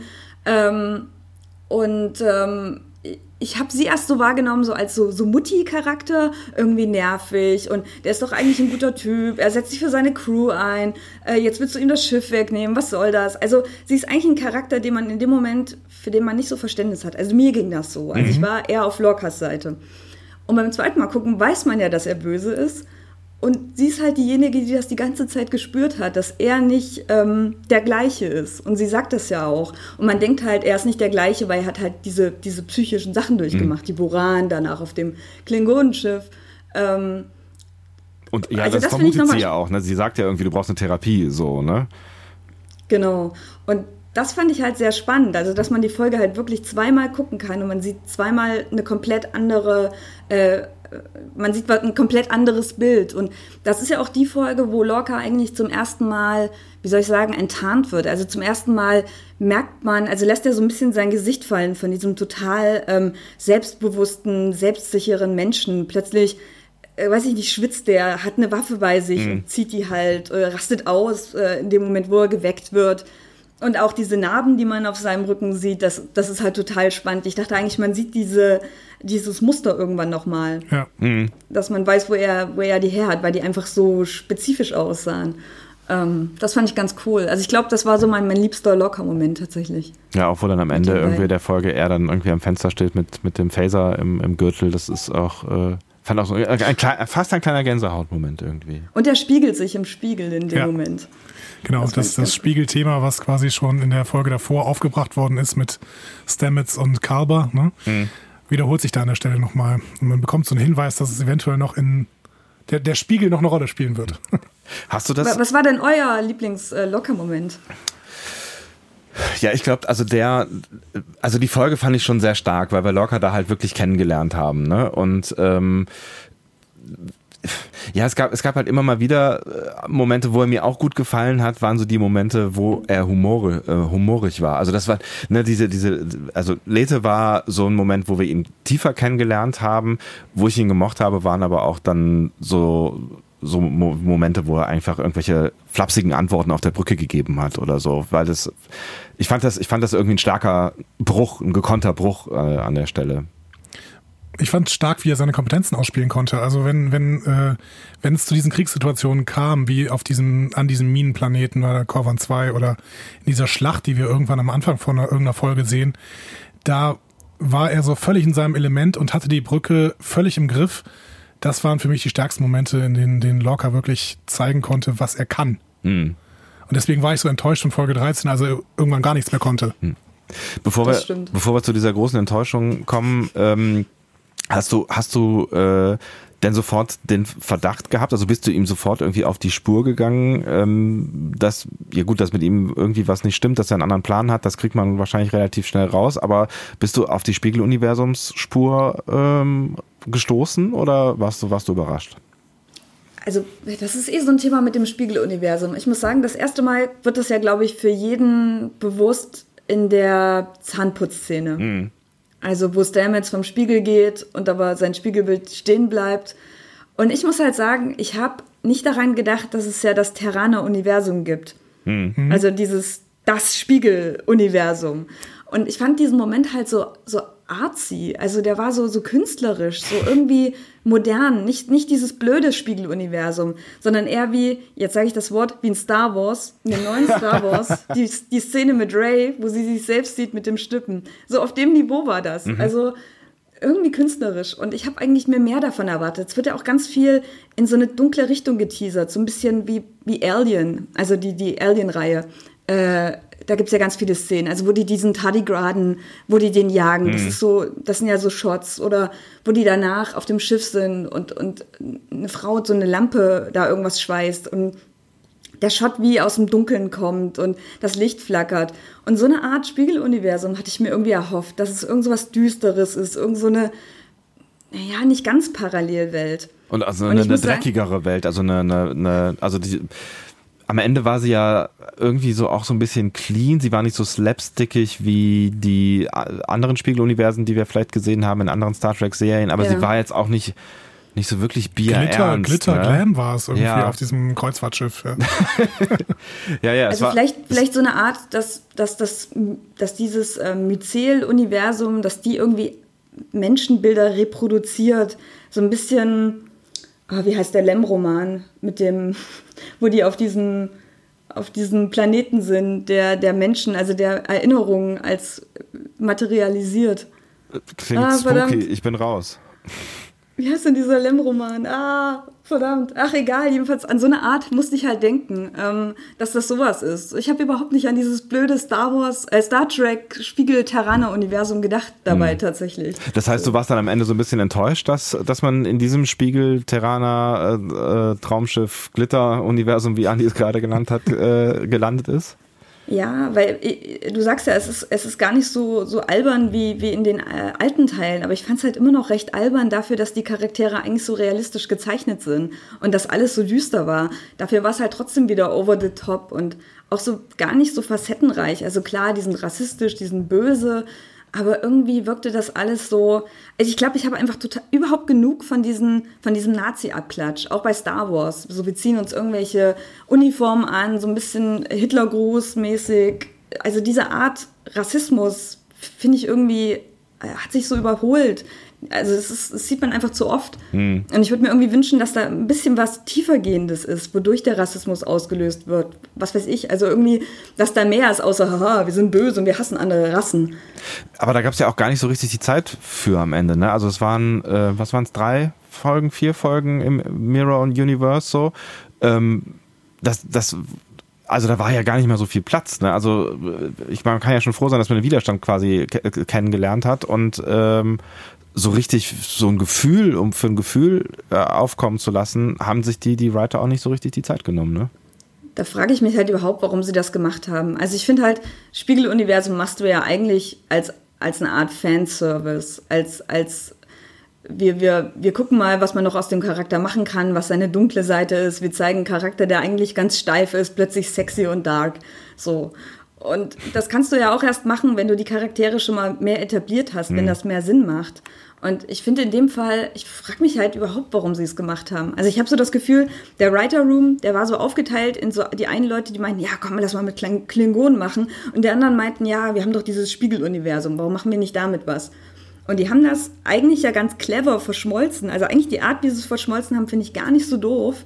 Aber dass sie überhaupt mit dem Spiegeluniversum gearbeitet haben, ich weiß nicht. Ich finde es irgendwie so plump und so. Der Drops ist auch so gelutscht. Es, es, es kam in so vielen Star Trek-Folgen inzwischen vor und es, es entwickelt sich halt auch nicht wirklich weiter. Das heißt, du hättest mehr, gerne mehr von der Klingon-Story gesehen? Auf jeden Fall. Ich, ich, ich meine, wozu haben die denn die Klingonen überhaupt äh, dieses Redesign gemacht? Also darüber habe ich mich zum Beispiel auch lange geärgert, was das soll, wie das aussieht, wie die Kostüme aussehen. Äh, eigentlich sogar über die Sprache, obwohl das ja wohl, das, das, das könnt ihr ja dann in der Klingonenfolge erörtern, ähm, dass die Sprache ja jetzt richtiger ist, wie sie eigentlich angedacht ist. Und das finde ich eigentlich so spannend, dass man diese Klingonen nochmal richtig, wie leben die? Wie sieht es auf Kronos wirklich aus? Wie diese Häuser wurden ja jetzt nochmal richtig benannt. Mhm. Wer, wer sind die? Und überhaupt, der, ich meine, hattet ihr jemals das Gefühl, dass die Klingonen wirklich bedroht sind? Warum jetzt diese, überhaupt dieses, dieses, ähm, naja, dass, dass die jetzt Tukufma überhaupt brauchen? Also warum jetzt? Hm. Ich, ich, fand halt, ich habe da keine Bedrohung gesehen, in keiner Folge. Die haben immer gesagt, ja, die wollen uns unsere Individualität nehmen, die wollen uns verbieten, wer wir sind. Aber wo denn? Du hast es an keiner Stelle gesehen. Ja gut, aber das war das Narrativ, was Kufma aufgemacht hat. Ne? Also in irgendeiner Weise gab es das ja auch nicht, sondern es war, war eben das, was de Kufma als Motivation nutzen wollte, um die Häuser wieder zusammenzubringen unter seiner Führung. Und das war am Ende ja, eine Machtgeschichte, ne? Ja. Ja, aber das klappt doch nur, wenn es überzeugend ist. Also ich meine, genau diese Art Bewegung haben wir doch jetzt in Deutschland oder Europa. Leute fühlen sich bedroht in, in, in ihrer Identität, weil viele Flüchtlinge kommen zum Beispiel. Mhm. Also da, da, dadurch fühlen sich viele bedroht und glauben, sie müssten jetzt, also Nationalismus geht wieder los. Und das wäre doch eigentlich ein, ein super Ding, das irgendwie ähm, quasi zu spiegeln und das in Star Trek irgendwie zu thematisieren. Ja. Ja, aber ich habe genau an der Stelle, ähm, da habe ich letztens ein Interview mit einem Politologen äh, ge gelesen, mhm. der sagt, dass die, Mensch, äh, dass die Menschheit erst als äh, gesamte Spezies irgendwie zusammenfinden wird, wenn sie von außen bedroht wird. Das ist ja dann eigentlich eine ganz interessante Theorie, dass Tukufma quasi genau das versucht hat, äh, da, was eigentlich der einzige Weg ist, um wirklich eine gesamte äh, Spezies zu vereinen. Mit, mit einem, einem Narrativ am Ende. Genau. Ja, aber sie wurden ja nicht bedroht. Also die haben doch seit 100 Jahren keinen Kontakt mehr zu den Leuten, zu den Menschen überhaupt gehabt. Also, da, weißt du, wenn wenigstens sowas wäre, äh, dass irgendwie Spione entdeckt wurden oder irgendwas wird fingiert, äh, dass, dass angeblich ähm, menschliche Spione bei den Klingonen irgendwas verursachen. Äh, irgend so ein, so ein Ding, dass wenigstens so ein bisschen was erzählt wird, dass, dass die sich, also dass wenigstens die Anhänger von Tekufma sagen können, hier, schaut mal, wir haben einen menschlichen Spion und er wollte irgendwas verhindern mhm. oder so. Ich glaube, das, das hätte mir gereicht, aber da war ja gar nichts. Ja, also selbst wenn das Haus, also selbst wenn die das Haus vereinen wollen, also ja, wie gesagt, da hat mir irgendwie was was gefehlt. Ja, und am Ende haben sie ja dann auch die, die Klingon-Story einfach vorzeitig abgebrochen. Ne? Also die ja. war ja eigentlich. Lorel war in Standby in der Zelle, ja. Genau, und äh, alle anderen, die wir kennengelernt haben, die irgendeine Rolle gespielt haben, äh, waren tot. Und äh, Ja, also ich hatte da ja so ein bisschen das Gefühl, ähm, da, da wusste der Writers Room nicht genau, was sie mitmachen sollen. Die Story haben sie vielleicht noch irgendwie aus einer anderen Besetzung geerbt und ähm, haben sich dann irgendwie was anderes überlegt. Und das, das ist vielleicht auch gerade die, die Schwäche so ein bisschen der Storyline in Discovery ähm, allgemein. Das ist ja auch eine, eine spannende Frage. Ich meine, du beschäftigst dich ja durchaus auch äh, beruflich mit äh, Stories und mit Character Design. Ja. Würdest du auch sagen, oder wie beurteilst du die Story so, so allgemein? Ist, ist, das, ist da irgendeine Kohärenz äh, erkennbar für dich? Also ich merke auf jeden Fall, ähm, wir schreiben ja auch Geschichten und es ist, man, man gerät sehr, sehr schnell in diesen Sog von Mindfucks. Mhm. Ähm, also zu versuchen, eine Geschichte nicht einfach zu erzählen, sondern erstmal den, den Spieler oder den Zuschauer auf eine falsche Fährte zu locken. Weil meine, halt da, so da haben sie ja ganz viel richtig gemacht. Ne? Also ich finde, gerade was Lorca angeht, haben sie ja ganz viel richtig gemacht. Aber immer nur so in Einzel, also so in Ausschnitten haben sie Sachen dann irgendwie richtig gemacht. Und das große Ganze ist so ein bisschen das Frickelige irgendwie. Auf jeden Fall. Ich finde auch eigentlich die Charaktere, so wie sie gezeichnet sind, finde ich auch fast durchweg wirklich gut. Also gerade was mit Michael passiert, finde ich sehr, sehr spannend. Einfach sie zu begleiten auf dieser Reise ist, ist total gut. Und letztlich auch Lorca. Also ich, ich, ich weiß nicht, was da gelaufen ist. Ich, ich, ich erkenne halt so bestimmte Sachen wieder. Also das ist ja auch ein richtiger Writers Room, da sitzen ja mehrere drin. Und wenn man so untereinander diskutiert, geht es halt schnell, dass man sich auch vergisst also, dass man sich in, in blöden Details verliert, die man, in die man sich dann verliebt, weil man die so, ich weiß nicht, da ist man dann so emotional dran gebunden und will die nicht mehr aufgeben, mhm. auch wenn die innerhalb von einem Plot überhaupt keinen Sinn mehr machen. Und dann versucht man die zu verknüpfen und dann passt überhaupt nichts mehr. Und ich, ich habe so ein bisschen das Gefühl, die haben sich schon auch in diese Idee verliebt, dass zum Beispiel Jojo als Captain an, eingeführt wird und die ist es dann doch nicht und am Ende taucht sie aber wieder auf. Also ich habe so das Gefühl, das war so die Grundlage dass die mit dem Captain arbeiten wollten. Also so, wer ist der Captain? Das ist ja immer so die, die Hauptfigur, die auch ein bisschen das, wie soll ich sagen, den, den Weg äh, bestimmt, den das Schiff nimmt oder den, die Hauptstory so ein bisschen nimmt. Und äh, wollten damit halt arbeiten und haben sich dann überlegt, ja, aber wir nehmen nicht einfach nur einen Captain, sondern wir täuschen den Zuschauer noch. Und der Captain stirbt und am Ende taucht sie wieder auf und äh, dafür kommt ein anderer Captain und der ist böse. Und ich glaube, das war so, also mir scheint, das ist so die Grundlage gewesen von dem Ganzen. Mhm. Dann kommt dann irgendwann diese Folge Vaulting Ambitions, wo am Ende dieser Reveal passiert, wo dieses Gespräch von äh, Georgiou und Burnham auf der einen Seite und die, das auf der anderen Seite das Gespräch mit Lorca und Maddox passiert und immer wieder diese Überblenden äh, geschehen. Wie fandest du dann diese Auflösung des Charakters? Ich habe das ja schon gesagt, die haben den ja wirklich einfach nur weggeworfen. Also ich verstehe halt auch nicht. Ich habe auch Interviews gehört, also mir angeguckt mit, mit äh, Jason Isaacs. Der meinte halt, er wollte das erst gar nicht spielen. Ähm, ja, auch so einen Willen wieder spielen und dann haben sie ihm aber überredet und er war dann auch an die, also er konnte ja teilweise wohl auch mitbestimmen, äh, wie bestimmte Sachen abliefen, weil die sich da selber nicht so sicher waren. Und er meinte aber, ich will aber wissen, ob ich jetzt böse bin oder nicht, weil ich muss das ja zwischendurch schon andeuten und spielen. Ähm, und dass, dass die sich am Ende prügeln würden, das stand wohl von Anfang an fest, dass die Figur so enden würde. Aber wenn die das von Anfang an wussten, also ich verstehe halt nicht, warum die das so schlecht geplant haben. Ja. In diesem letzten Moment. Ich meine, ich meine tatsächlich diese, diese Szene, auf die Andy anspricht, ähm, die fand ich tatsächlich ja noch ganz gut. Also das war ja noch so der Moment, ähm, also gerade das Gespräch mit, mit äh, Michael und Giorgio, mit diesen kleinen Einspielern und wo sie dann erzählt von der Lichtempfindlichkeit und so, wo diese ganzen Fäden ah, so zusammenlaufen. Ne? Also da, ich finde, da waren sie noch auf der Höhe und da haben sie es wirklich auch geschickt irgendwie die Fäden ineinander gesponnen und es für mich auch spannend aufgelöst. Da haben wir damals auch drüber diskutiert, ob die Maddox-Szene hätte sein müssen oder äh, nicht. Ich glaube, die war dir so ein bisschen zu viel, Andi. Die war mir ein bisschen viel, aber ich ja. fand trotzdem diese, diese äh, Enthüllungsszene einen unfassbar starken Moment. Und danach ging es, genauso wie du sagst, extrem bergab. Genau. Und das ist tatsächlich, also ich finde das total verwunderlich. Also auch gerade mit dem Hintergrund, den du gerade erzählst. Ne? Also wenn, wenn sie gewusst haben, es wird so enden und ja dann quasi auch den, den Charakter darauf aufgebaut haben, auch ja sehr schon auch ja vielfältig aufgebaut haben mit ganz, ganz vielen Schattierungen so. Ähm, dass sich dann alle Beteiligten damit zufrieden geben, dass er eine Folge lang einfach ein dumpfer Bad Guy ist, der eigentlich nicht mehr reflektiert und keine Pläne mehr hat, außer äh, wir nehmen jetzt hier das Schiff ein mit drei Leuten. Ich glaube, den hat das so gereicht. Die fanden das wahrscheinlich total klasse, weil der ja als dumpfer Bad Guy angelegt war, der aber dadurch tiefer erhalten hat, dass er sich eben die ganze Zeit verstellt hat. Hm. Irgendwie. Ich, keine Ahnung. Ich, da müsste man jetzt die Writer irgendwie interviewen. Ich kann da auch nur spekulieren, aber das ist so mein Eindruck. Hm. Aber es war für dich auf jeden Fall auch, äh, auch der, der schlechteste Lorca-Moment dann am Ende vermutlich. Ja, voll. Ich meine, er hat noch mal einen ganz lustigen Spruch gebracht, irgendwas von wegen, ähm, der Spiegel Stamets wird, soll ja in die äh, in seine Erfindung gestürzt werden. Und er sagt ja, oh, wenn ich Poesie mögen würde, das wäre ein poetischer Moment oder so. Und dann erschießt sie ihn, also Landry, hm. und er sagt, aber ich hasse Poesie.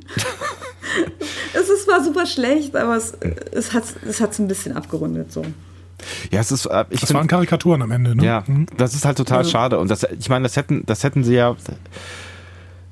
Naja, nee, eigentlich, ich wollte gerade sagen, das hätten sie ja vielleicht auch sein können, wenn, wenn zumindest der Rest der Story irgendwie gestimmt hätte, aber auch dieser, diese ganze Auflösung, also der große Plan, den, also das mit den großen Plänen haben sie ja allgemein irgendwie nicht so richtig drauf gehabt in der, in der Erzählung, aber der große Plan, ähm, von dem man irgendwie so ein bisschen, also ich bin zumindest davon ausgegangen, dass Lorca ihn hat irgendwie. Also wenn er zurückkommt, dann hat er irgendwie einen Plan und will irgendwas Großes da reißen.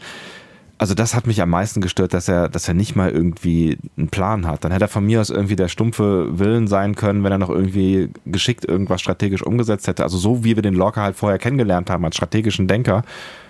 Aber dann kommt ja nichts mehr. Ja, auf jeden Fall. Ich, also ich meine, du, du planst ja Geschichten auf zwei Arten. Entweder du machst eine Gesamtgeschichte und entwickelst dafür ganz speziell, um diese Geschichte zu kommunizieren, die Charaktere. Oder du hast coole Charakterideen und entwickelst halt um die drumrum die, die Geschichte. Hm. Und ich glaube halt eher letzteres äh, ist bei Star Trek gelaufen, weswegen auch nicht alles funktioniert. Aber also die Charaktere an sich funktionieren für mich bis auf das Ende, aber die Geschichte bringt das halt überhaupt nicht gut zusammen. Also die Geschichte funktioniert am Ende überhaupt nicht mehr.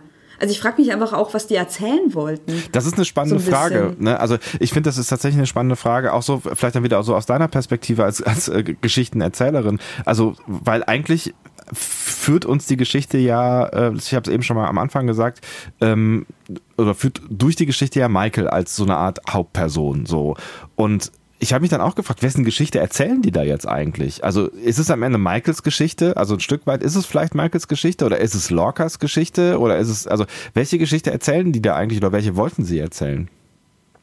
Das stimmt. Ich glaube, wir, wir erleben halt ein bisschen wie Lorcas Geschichte, aber durch Michaels Perspektive. Mhm. Weil letztlich, ich meine, letztlich, ich frage mich halt auch, ist Lorca eigentlich ein guter Charakter oder eigentlich nur ein Plot-Device? Also eigentlich ist er halt wie der Deus Ex Machina, der halt immer auftaucht, um irgendwie Sachen in eine Richtung zu bringen. Hm. Weil niemand hat davon gewusst, dass er das plant. So. Hm. Schwierig. schwierig, schwierig. Ja. Was glaubst du denn, wie es in Staffel 2 weitergehen könnte? Kommt Lorca dann nochmal zurück, eventuell, der echte Lorca? Jason Isaacs hat das ja eher verneint, aber meinte auch gleichzeitig, ja, wenn es eine coole Story gibt, dann ich bin dem Ganzen eher aufgeschlossen. Ich finde es total gut, weil ich, wie gesagt, ich finde den Schauspieler ja total klasse eigentlich. Ähm, und würde mir das fast wünschen, weil das wäre ja schon spannend, wenn der richtige Lorca auftaucht und sich dann. Da, es, es heißt ja auch, er muss, also er ist ja in diesem Spiegeluniversum gelandet. Das ist natürlich die Frage, wie kommt er da wieder raus? Wahrscheinlich mal wieder durch einen, ähm, durch einen Transporterunfall. Quantensingularität. Ja, sowas. Genau. ähm, ja, aber ähm, ja, und dann kommt er zurück in diese Welt und alle sind so ein bisschen skeptisch und er muss sich vielleicht wieder beweisen, ähm, irgendwie sowas. Also ich glaube, das fände ich ziemlich toll, aber ich habe auch das Gefühl, so durch die Interviews, dass er so sagt, ja, ich bin ja dafür offen, aber es klang nicht so, als würde er da wirklich, also als wäre da wirklich ein Platz für ihn. Hm. Ähm, die Frage ist natürlich am Ende auch, kauft man ihm dann, so, also erstens, was ist es für ein Charakter, den wir dann da sehen und kauft man ihm das dann hinterher ab und ist es dann überhaupt noch spannend, weil er müsste dann ja als, als äh, gespiegelter Spiegellocker irgendwie ein netter Kerl sein, so, ne? Und halt irgendwie ein Star Trek-kompatibler oder ein Sternflotten-kompatibler Typ sein. Und ist das dann wisst noch ihr, spannend? Hm? Oh nee, sorry, erzähl. Ja, ja, das war die Frage. Ist er dann noch spannend? Fragezeichen. Das war mein Gedanke.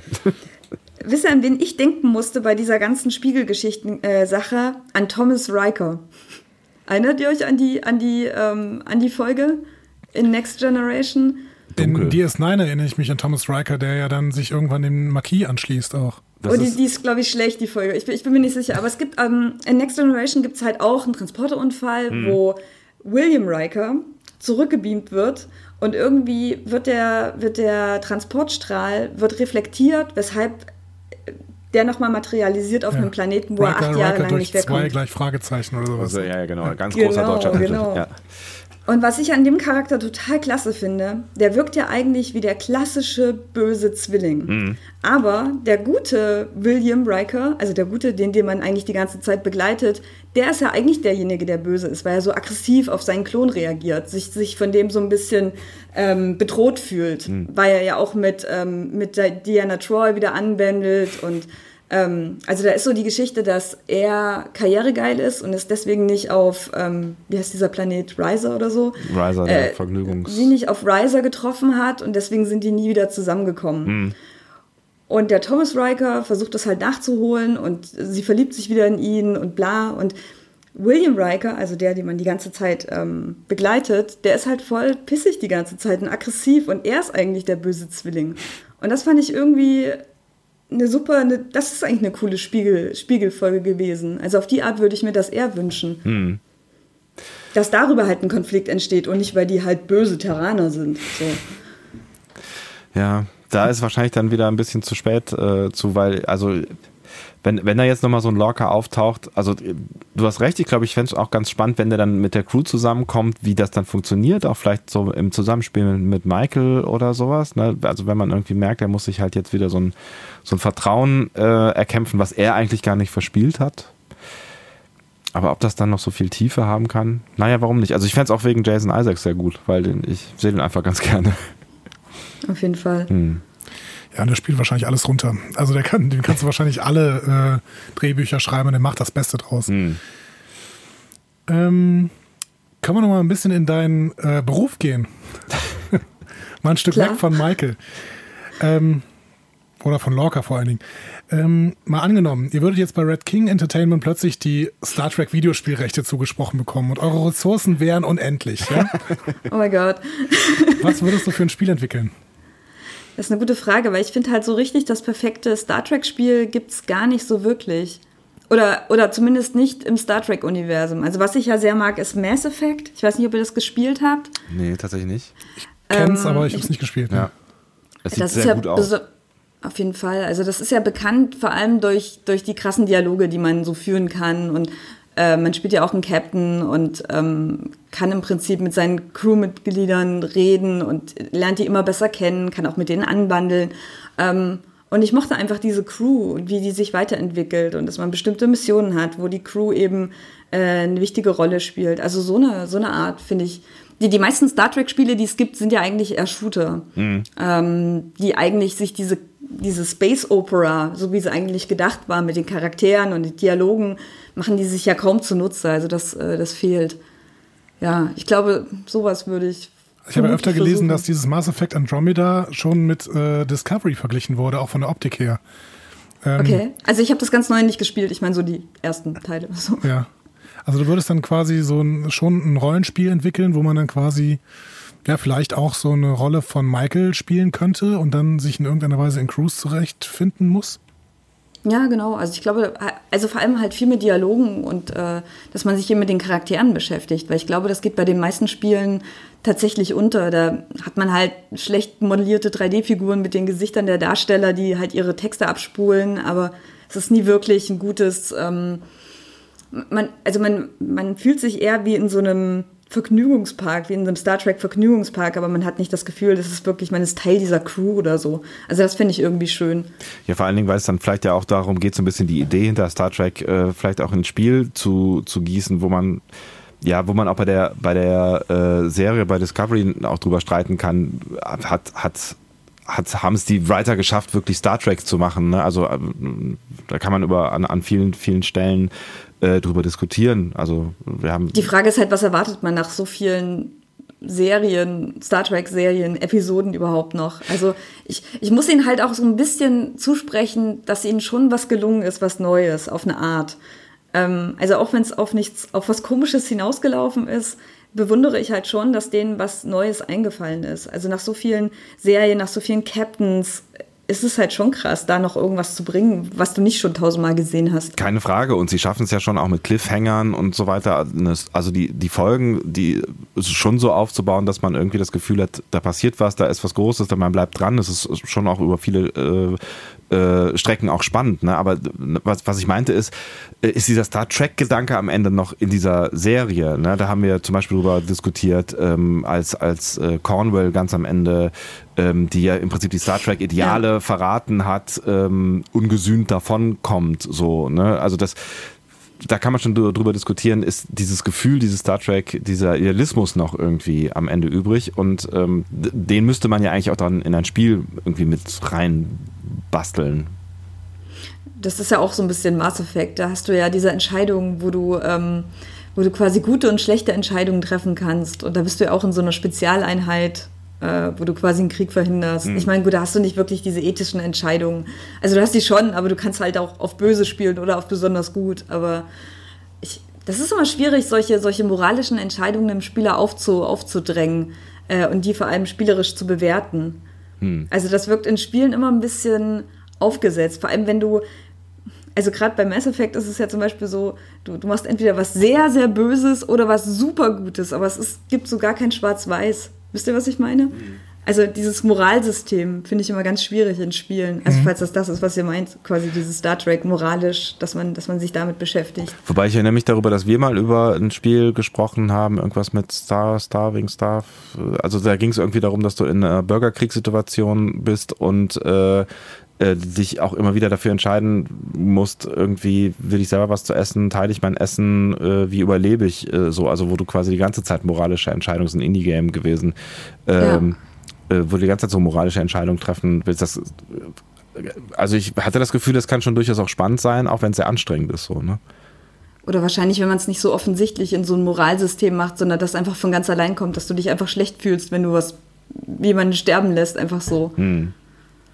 Warst ja, du denn, schwierig. warst du denn, äh, um vielleicht nochmal den Bogen äh, zu Discovery zu machen, warst du denn am Ende ähm, zufrieden, jetzt auch wenn, wenn die Figur, über die wir mit der gesprochen haben, jetzt ähm, halt nicht so das glorreiche Ende findet, warst du denn mit, mit, mit der Storyline am Ende irgendwie zufrieden? Also bist du, bist du ähm, ja, sowas wie glücklich oder entspannt rausgegangen aus der, aus der letzten Folge?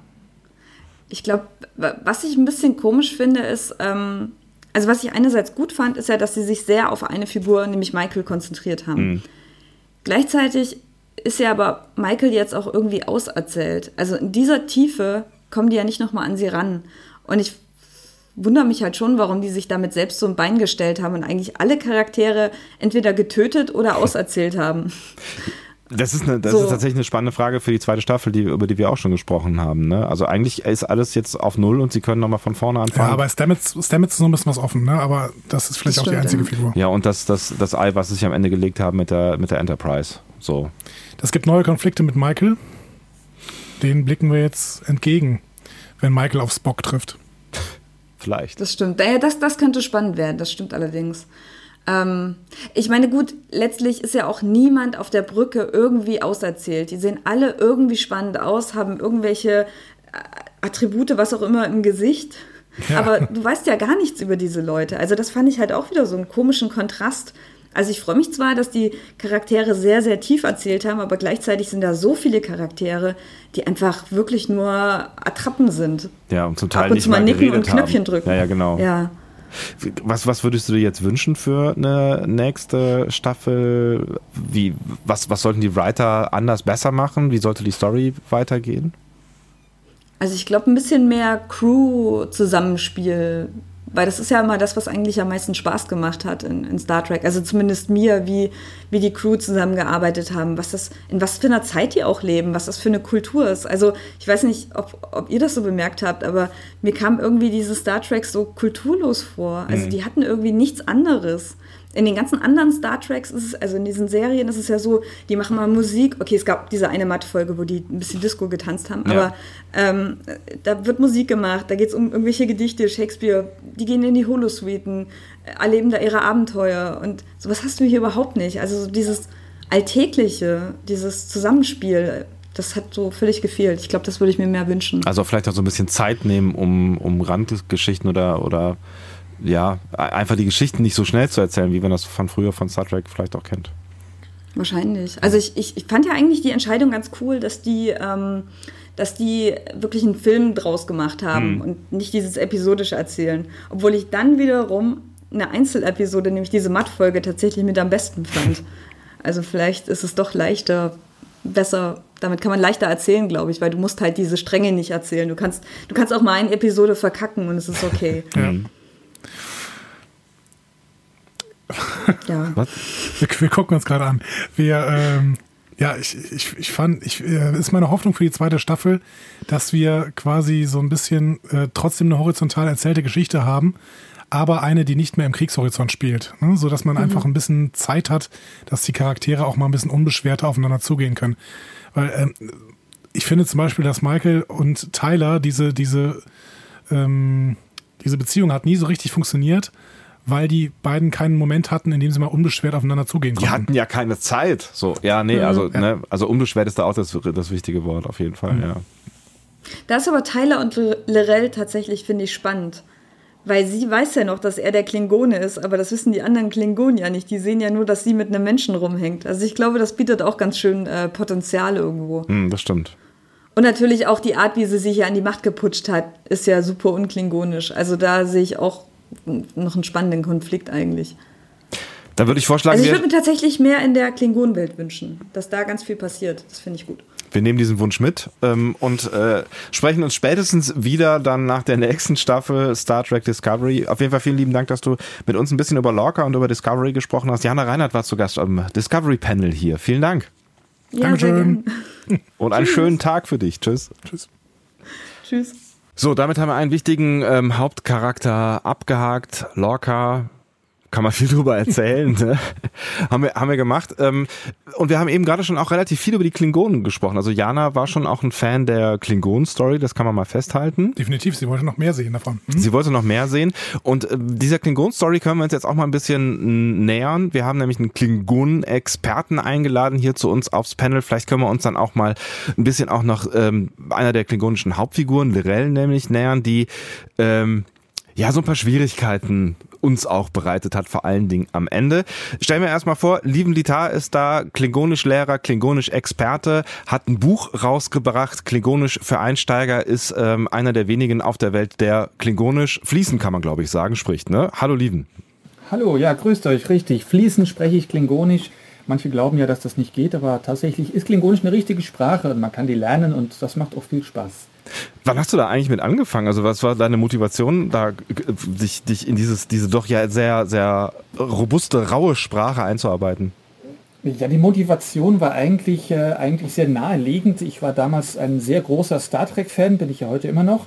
Aber was bei mir hinzukam, war, dass ich mich auch immer schon für Sprachen interessiert hatte. Und als ich dann auf irgendeiner Con war, habe ich dort zufällig so einen Sprachkurs gefunden für Klingonisch. Da gibt es so eine CD und ähm, ja, das hat mich total begeistert, weil ich konnte ja quasi etwas aus Star Trek heraus lernen und äh, ja, Sprachen habe ich auch immer gern gelernt und das war eben wie so Öl ins Feuer kippen, das, hat, das war wie eine Wunschehe, das hat eben gut funktioniert. Aber das heißt, Klingonisch ist eine komplette Sprache, die ist komplett angelegt gewesen in, von Anfang an, mit der kann man sich komplett unterhalten. Also wir können dieses Gespräch, würde ich Klingonisch äh, sprechen, auch auf Klingonisch führen. Ja, genau. Man kann es auf Klingonisch führen, wobei es manchmal ein paar Einschränkungen gibt, ähm, weil es gibt ja manche Vokabeln, die es noch nicht gibt. Die, die, die klingonische Sprache wurde ja erstmal nur für die Kinofilme entwickelt und da hat man erstmal das äh, übersetzt, was in den Kinofilmen vorkam. Und dann haben so grundlegende Begriffe wie jetzt zum Beispiel Telefon oder Brot haben gefehlt, weil man hat ja im Film kein Brot gegessen, also wurde das Wort auch nicht verwendet. Aber über die Jahre hinweg sind immer wieder neue Vokabeln dazugekommen und tatsächlich äh, ist die Sprache gewachsen, sodass sie doch schon sehr, sehr komplett ist. Man kann damit ziemlich viel machen. Warst du dann bei der Entwicklung neuer ähm, Vokabeln auch beteiligt, als du dieses Wörterbuch beispielsweise geschrieben hast? Also das beteiligt war ich da nur indirekt. Es ist nämlich so, dass äh, die Sprachgemeinschaft ist sich einig, dass niemand Wörter erfinden darf. Das würde ja nur ins Chaos enden. Aber der Erfinder der Sprache, Mark Okrand, der also auch das Buch geschrieben hatte, das, das The Klingon Dictionary, das klingonische Wörterbuch, der ähm, ist äh, in, in steten Kontakt eben mit meinem Klingonisch-Kurs und auch mit mir. Und ich leite dann manchmal so Wünsche weiter. Und er sagt dann, er fragt dann mal seinen klingonischen Informanten. Also der, der, spielt dieses Spiel konsequent mit. Er hat ja damals in The Klingon Dictionary, hat er ja reingeschrieben, wir haben Malz, das war damals in Star Trek 3, wurde ja ein Klingone gefangen genommen. Und dieser Klingone gibt uns die klingonischen Vokabeln und äh, manchmal ist es auch so, dass er dann einfach sagt, es tut mir leid, Mals hat heute keine Lust gehabt und dann gibt es eben kein neues Wort. Abgefahren. Aber das heißt, du hast dann wirklich auch einen, einen Kurs, eine Klasse, äh, eine Gemeinschaft, mit der du regelmäßig dann Klingonisch sprichst, die mit dir zusammen Klingonisch lernen. Ja, genau. Es ist so, ich habe das ganz am Anfang habe ich versucht, das regelmäßig zu machen, aber die Nachfrage nach Klingonisch ist ja doch nicht so groß, dass dort jetzt Tausende von Leuten kommen. Deswegen habe ich vor vor 16 Jahren habe ich einen Klingonischkurs errichtet, der übers ganze Wochenende geht. Also inzwischen dauert er schon vier Tage. Wir haben Besucher aus der ganzen Welt, sogar aus Kanada und den USA sind die Teilnehmer zu uns gekommen, um bei uns Klingonisch zu lernen und zu üben. Und sogar der Erfinder der Sprache wird uns auch dieses Jahr wieder besuchen und eben äh, mit uns Klingonisch üben und sprechen. Kannst du dich dann mit ihm auch fließend unterhalten? Na ja, aber ähm, er selbst spricht eigentlich kein Klingonisch. Ah, das ist ja also, spannend. Also er, er beherrscht die Sprache zwar und ähm, er spricht sie aber nicht. Denn das ist so eine schöne kleine Anekdote, die er erzählt hat, als er mal irgendwann auf dem Set war. Dann hat ihn irgendjemand so backstage gefragt, du, du hast doch Klingonisch erfunden, wie sage ich denn das und das auf Klingonisch? Und dann nimmt er sein Buch raus und guckt äh, plötzlich in das Buch rein und der andere sagt so, ja Moment, ich dachte, du hast es erfunden, warum kannst du es dann nicht? Und Mark Oakland hat dann einfach gesagt, ja, ich habe es erfunden. Ich weiß, wie es funktioniert, aber ich kenne es nicht auswendig. Abgefahren. Und, ähm, um da mal vielleicht die Brücke zu schlagen zu Discovery. Mark Oakland sollte ja äh, relativ äh, glücklich sein mit Discovery, weil da ja offensichtlich die klingonische Sprache mal so benutzt worden ist, wie er sich die vorgestellt hat, oder? Äh, ja, genau. Die Sprache ähm, wurde ja in den Kinofilmen immer wieder äh, verwendet. Und in den Serien war das dann so, dass die sich nicht die Mühe gemacht hatten, Klingonisch richtig zu übersetzen. Die haben dann, die Autoren haben dann vielleicht mal ins Wörterbuch geguckt, haben dann natürlich die komplette Grammatik einfach äh, ignoriert und haben nur Vokabel zusammengeworfen, die keinen Sinn ergaben. Aber jetzt wurde dann für Discovery wurde eine Linguistin, also eine, nein, eine Klingonistin, müsste ich sagen, Sie ist keine hauptberufliche Linguistin, sondern Robin Stewart hat ja, ähm, ist Mitglied des Klingonisch-Instituts. Sie war auch schon bei uns auf unserem Klingonisch-Kurs in Saarbrücken anwesend. Und mit ihr kann ich also tatsächlich Klingonisch sprechen. Und sie hat die Dialoge für die Klingonen in Discovery übersetzt. Das heißt, du wusstest auch schon äh, vorher, bevor du Discovery angeschaut hast, dass ähm, die Klingonen da eine, eine größere Rolle spielen, beziehungsweise auch endlich mal eine größere Rolle sprechen dürfen? Ja, es ist, ähm, es wurde ja angekündigt, schon im, im, ein paar Monate vor der Premiere hat ja, wurde auf einer Con angekündigt, dass die Klingonen richtiges Klingonisch sprechen würden. Natürlich haben dann alle so aus der Sprachgemeinschaft gedacht, so, oh je, oh je, hoffentlich wird das richtig und die haben nicht den Bing-Übersetzer benutzt. Das war nämlich so unser erster Schrecken, dass irgendjemand automatische Übersetzungen macht, da kommt ja nur Müll raus. Aber als wir dann erfuhren, dass das diese Robin Stewart macht, dann waren wir doch beruhigt, dass das auch richtig wird, was die dort sprechen. Und es war wirklich sehr zufriedenstellend. Also es gibt manche Leute, die meckern drüber und sagen, oh, die Klingonen reden kein richtiges Klingonisch oder so. Aber nein, sie reden genau das Klingonisch, genauso wie es gesprochen werden muss. Die Klingonen haben ja allgemeine starke Überarbeitung erhalten, über die dann auch viel gesprochen und diskutiert wurde. Jetzt sind Tellariten, Andorianer und auch äh, Orions beispielsweise sind ja sehr, sehr ähnlich designt geblieben äh, zu den anderen Serien. Was hältst du von der Überarbeitung der Klingonen? Also meine kurze Antwort wäre, dass ich am Anfang auch sehr aufgeregt war, also negativ, mhm. aber danach, man gewöhnt sich schnell dran. So schlimm fand ich sie dann doch nicht. Ich muss trotzdem sagen, natürlich, die längere Antwort jetzt, äh, ich fand es ein absolutes No-Go, dass sie die Klingonen ändern. Die sehen seit 35 Jahren, sehen sie aus, wie sie aussehen. Die haben sieben Kinofilme überlebt. Die waren in fünf Serien, waren sie immer die Klingonen. Und jetzt sehen die plötzlich ganz anders aus. Da habe ich gleich gedacht, nee, wie kann man das nur machen? Nee, es, es war wirklich absolut unverständlich. Und was ich da auch dazu sagen muss, auch jetzt, nachdem ich mich daran gewöhnt habe, sind die Klingonen durch ihre Vollgesichtsmaske sind die sehr in ihrer Mimik, in ihrer Bewegung eingeschränkt. Wenn man sich zum Beispiel mal Mr. Worf anschaut, ja, ich meine, Mr. Worf ist jetzt nicht so gerade der typische Klingone, aber äh, rein vom Aussehen her, er hat ja seine Stirn und die hört auf über seine Nase. Und der Rest des Gesichtes ist äh, ganz natürlich, frei von allem. Also er kann lächeln, er kann sich bewegen, er kann die Zunge rausstrecken. Das können die Discovery-Klingonen eben nicht. Und das merkt man auch ein bisschen. Auch wenn sie gut schauspielern, aber dieses Genuschel und dieses Sprechen und ja, das kommt dann doch etwas zu kurz. Aber unterm Strich muss ich sagen, bin ich auf jeden Fall zufrieden mit dem Endergebnis. Aber das ist ja ein wichtiger Punkt, weil da haben wir auch ähm, im, im, Podcast relativ häufig drüber gesprochen. Einmal über das, das Schauspielern, aber dann auch ganz am Anfang äh, vor allen Dingen, wo ja äh, viel auch auf Klingonisch geredet wird, viele Szenen, lange Szenen ähm, auf, auf Klingonisch zu sehen sind, ist, ist die Sprache an sich. Ne? Also es, es wirkt alles so ein bisschen, so ein bisschen langsamer, so ein bisschen getragener, so ein bisschen ähm, gleichförmig auch, also ohne dass man irgendwie so, so, so, eine, so eine richtige Emotion heraus erkennt. Oder wie ist dir das gegangen? Also findest du, findest du das richtig intoniert, was, was da so passiert? Ja, also es ist, ähm, die Aussprache an sich ist wirklich gut gemacht. Sie sprechen klingonisch, wie man es lernt. Und äh, man muss dazu auch sagen, dass die klingonische Sprache, die hat sehr viele kurze Wörter.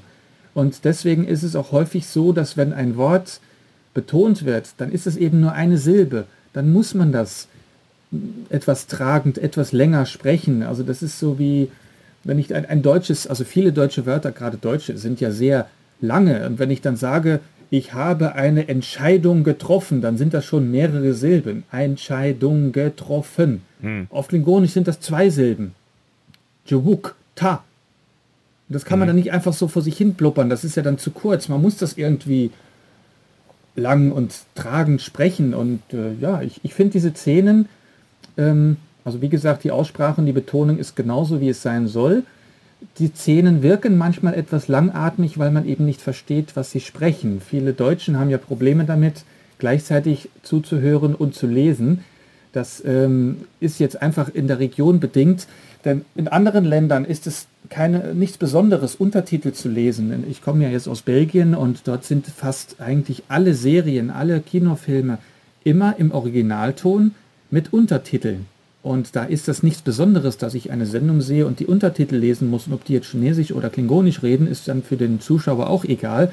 Nur wenn ich dann als deutscher Zuschauer mir eine Sendung angucke und oder auch die Amis, die Amerikaner haben ja auch sich beschwert, dass sie so viel Klingonisch hörten und lesen mussten und das würde ablenken und man kann sich nicht auf den Film konzentrieren, bla bla bla, hin und her. Also ich fand, äh, ich hatte kein Problem damit, aber das lag vielleicht auch daran, dass ich eigentlich alles verstanden habe, was die sprechen. ich fand es auch ein bisschen differenzierter. Also ich würde sagen, ähm, mich hat Tekuvma bzw. Chris Obi hat mich nicht so überzeugt in der Aussprache, weil er, es wirkte doch etwas träge, habe ich das Gefühl gehabt. Wohl hingegen ähm, mir Lerell und Vog, also ähm, Marikievo und wer, ich weiß nicht, wie wir den jetzt nennen sollen. Ne? Ja.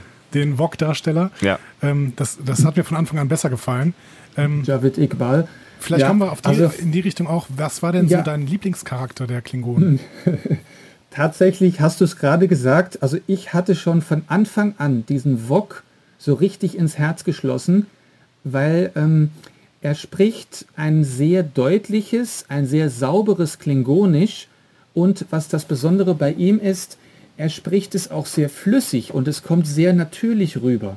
Denn man hat es gemerkt bei anderen Schauspielern, also bei manchen, die, die jetzt weniger Sätze hatten, die haben das einfach nur auswendig gelernt und dann haben da einfach so ihre Silben vor sich hingesprochen und dann Nuck, Duck, Och, Putsch, Pa, äh. Das kam dann so äh, inhaltslos rüber. Aber wenn dann der Wok dort steht und, und, und er spricht und er kommt aus sich heraus und jedes Mal, als der kam, dachte ich mir, ah, wie schön. Und ähm, ich habe ja im Nachhinein auch erfahren, dass der Schauspieler, die, dieser Javid Iqbal, dass der ja persische Wurzeln hatte und deswegen waren für ihn diese ganzen Kehllaute auch nicht so schwierig, dieses Bach und Krach. Mhm. Das heißt, und, ähm, du, du, sagst mir jetzt gerade was Neues. Es gab Javid Iqbal wirklich oder war das Shazad Latif? ja, dürfen wir jetzt hier spoilern oder nicht? wir sind durch die Staffel durch, also das dürfen wir spoilern. ja, ja. Natürlich, also Javid Iqbal, diesen Schauspieler gibt es nicht, Aber ähm, der Shazad Latif, sein Vater hieß Javid Iqbal. Ah. Und da hat er deswegen dieses Pseudonym übernommen, um seinen Vater zu ehren. Und es ist auch ein Teil seines eigenen Namens. Sein zweiter Vorname ist äh, Iqbal. Haben die denn äh, tatsächlich, oder weißt, du, weißt du das, dass, dass er sowas wie ein, wie ein Trainer, also er musste ja relativ viel Klingonisch oder Lirel auch, die mussten ja relativ viel Klingonisch reden. Haben die sowas wie Trainer gehabt, also Sprachlehrer oder, oder sowas? Ja. Oder ist das dann wirklich, ähm, sind die da alleine mit ihren Szenen und die müssen sich das irgendwie selber aneignen? Also die hatten äh, Unterstützung ähm, erstens von Robin Stewart, die hat mit denen das wirklich äh, geübt, die haben so einen kleinen Sprachkurs dann gemacht und es war sogar so, das hat, ich weiß nicht, ob das die anderen auch gemacht haben, aber die ähm, Mary Chifo, die Schauspielerin von Laurel, die hat äh, bei Twitter hat sie regelmäßig gepostet, dass sie gelernt hat. Also man hat gesehen, die hat ihr Wörterbuch gehabt, sie hat das alles durchgelesen und sie hat auch betont, dass sie sich darum bemüht hat, zu verstehen, was sie spricht, damit sie es auch besser betonen kann. Es ist natürlich wichtig, wenn man was sagen will, muss man ja auch wissen, was es heißt. Und ähm, sie hat sich darum bemüht, dass sie eben die, die Sätze, die sie spricht, auch versteht, damit sie weiß, was sie sagt. Und im Endeffekt ist es ja auch sowieso besser, wenn man versteht, was man sagt, weil man es ja auch viel besser dann noch äh, wiederholen kann, wenn man weiß, was man sagt. Und neben, neben der Robin Stewart, die jetzt für das Klingonische zuständig war, gab es auch noch eine, wie nennt man das denn, eine Sprachcoach. Mhm. Ria Nolan war das. Und äh, Ria Nolan, sie äh, unterrichtet quasi die Menschen zu sprechen, denn Klingonisch unterrichten ist eine Sache, aber einem Menschen beizubringen, gewisse Laute nachzusprechen, ist was anderes. Mhm. Und äh, nur so als Randnotiz, sie hat dem Schauspieler vom Lorca, äh, Jason Isaacs, dem hat sie beigebracht, wie man wie ein Amerikaner klingt, denn er ist ja eigentlich Schotte, ne? Schotte, ja. Also der hat auch wirklich üben müssen, dann wie ein amerikanischer Captain zu klingen und das hat sie ihm auch beigebracht. Aber die hat dann eben das Sprachliche, das Linguistische mit den Schauspielern durchgesprochen.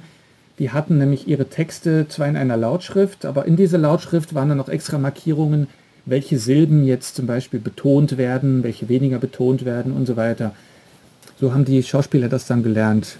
Wenn du jetzt mal zurückblickst, ich glaube, es war die zweite Folge, wo Lorel zum ersten Mal aufgetreten ist. Wie war da für dich die direkte Wirkung? Wie war das Gefühl, diese weibliche Klingonin zu sehen, die da neben Tekuvma plötzlich äh, einen Platz hat?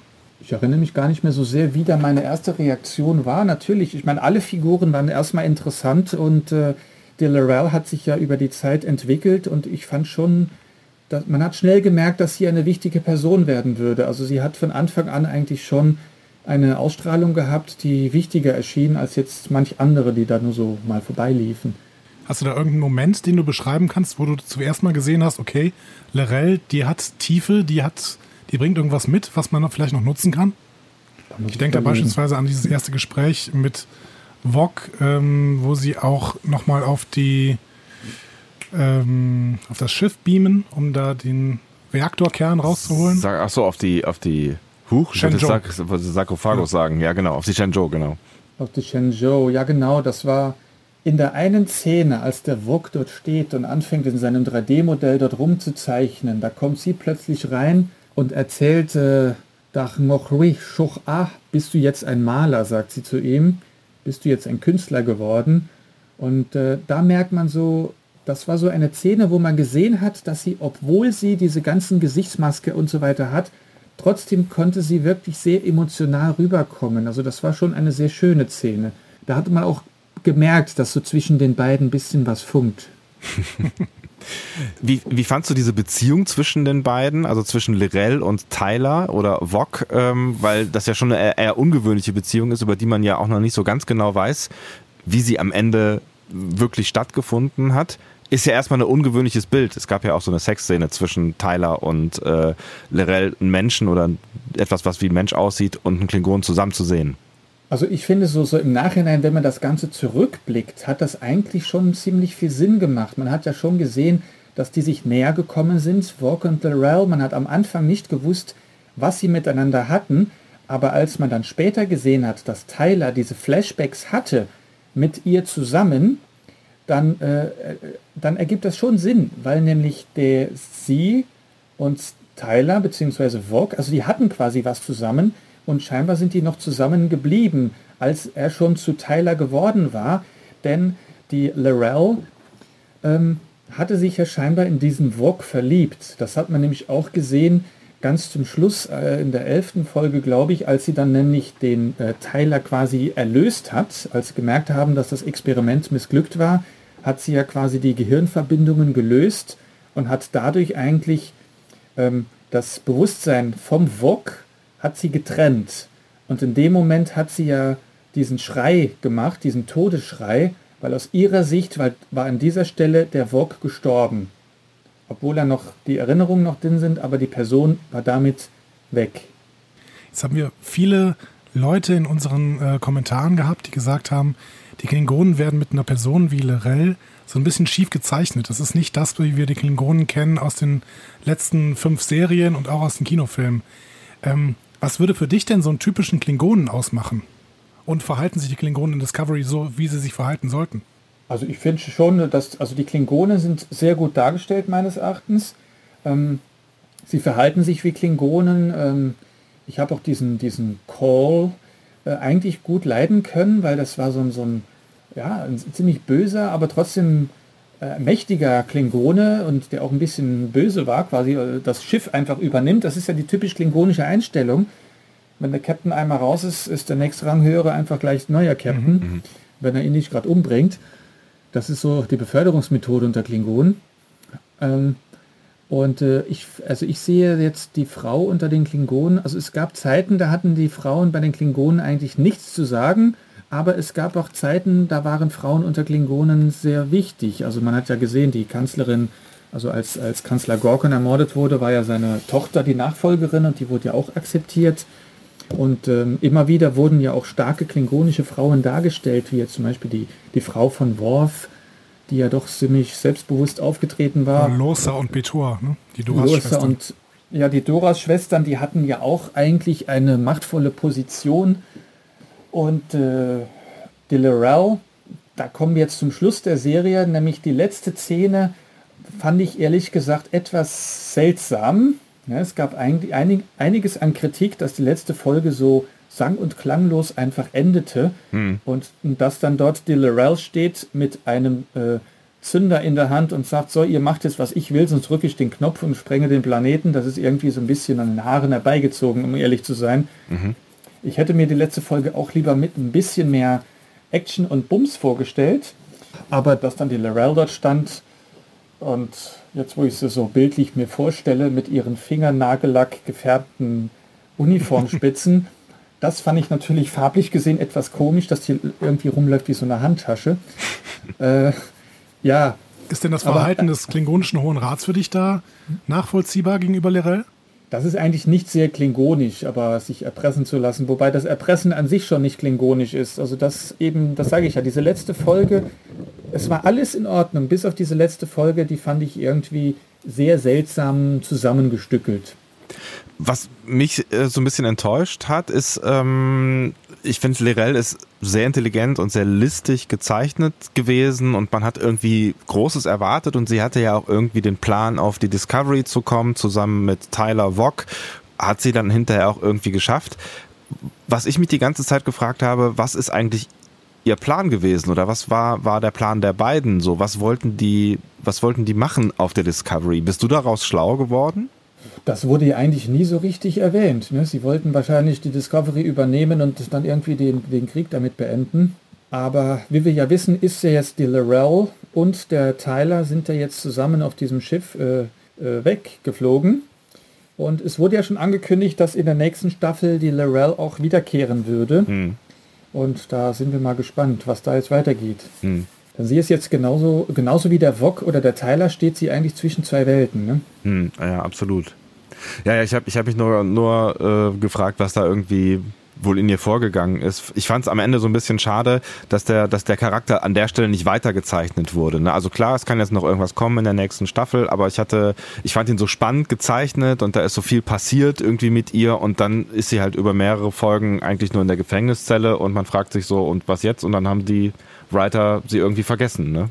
Ja, genau den Eindruck hatte ich auch. Wir hatten ja in der ersten Unterbrechung, also in der ersten äh, Halbzeit, wie sagt man das, Serienunterbrechung, mhm. nach der neunten Folge, da hatten ja das ganze Schiff zerstört, alle Klingonen waren tot, bis auf die eine, die sie dann noch gerettet hatten oder gefangen genommen hatten. Ähm, die hatten sie ja dann.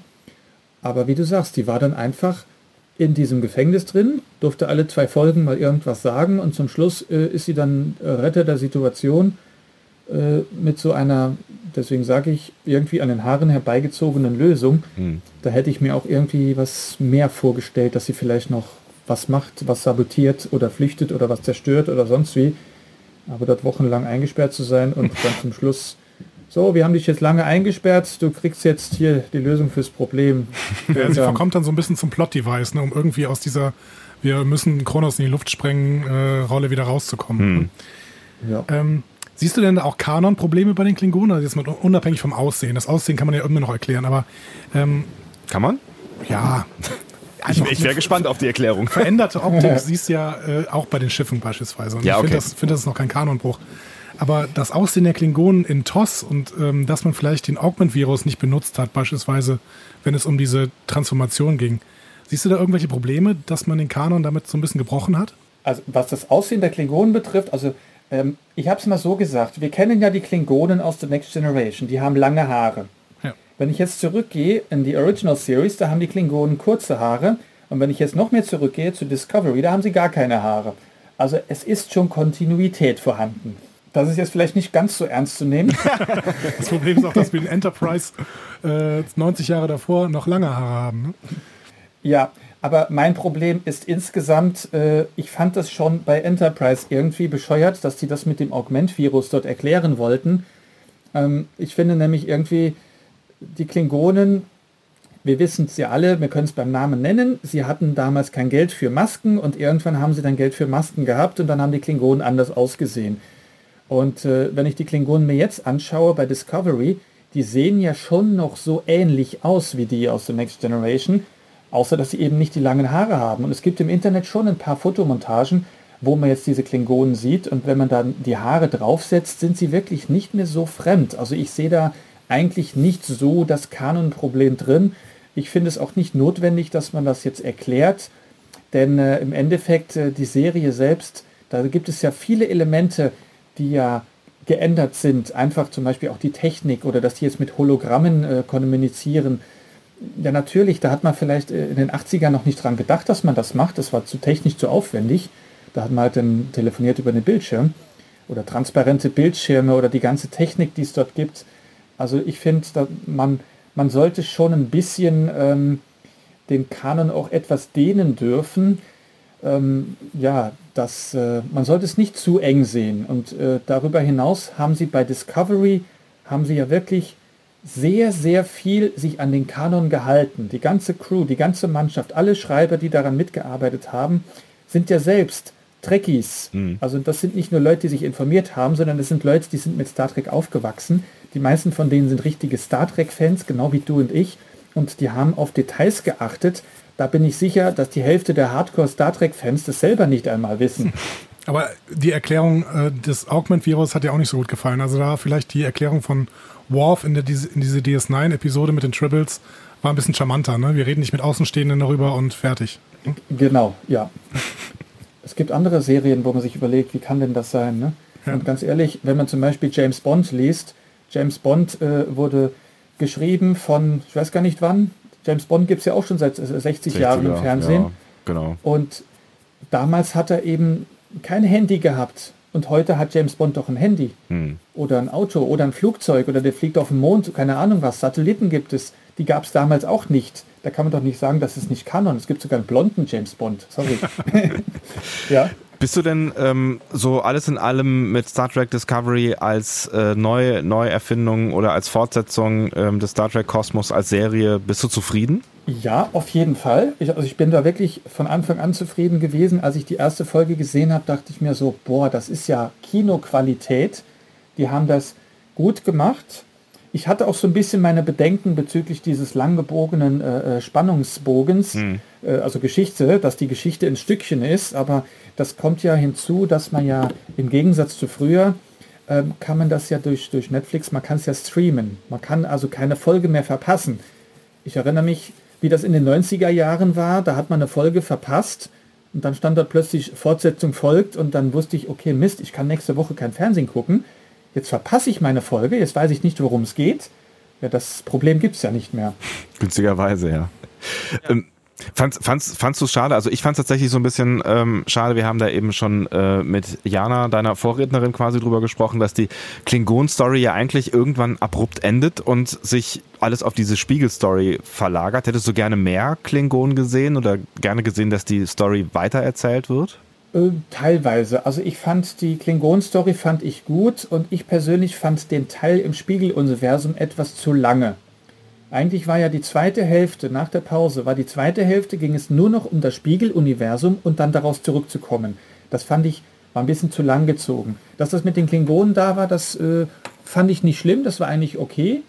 Aber ich freue mich eigentlich auf die zweite Staffel, denn da wurde ja gesagt, dass die nächsten Folgen sollen viel mehr sein, so wie früher, dass man so auf dem Planeten fliegt und irgendwas trifft, irgendwas passiert, irgendwelche fremden Raumschiffe treffen. Das wäre so ein bisschen mehr Star Trek und das hat mir etwas gefehlt. Hm.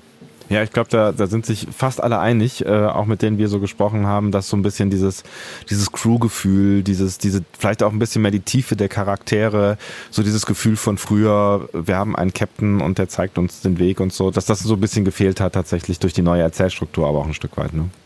Mm, ja, auch, wobei, was den Captain betrifft, muss ich sagen, den fand ich cool.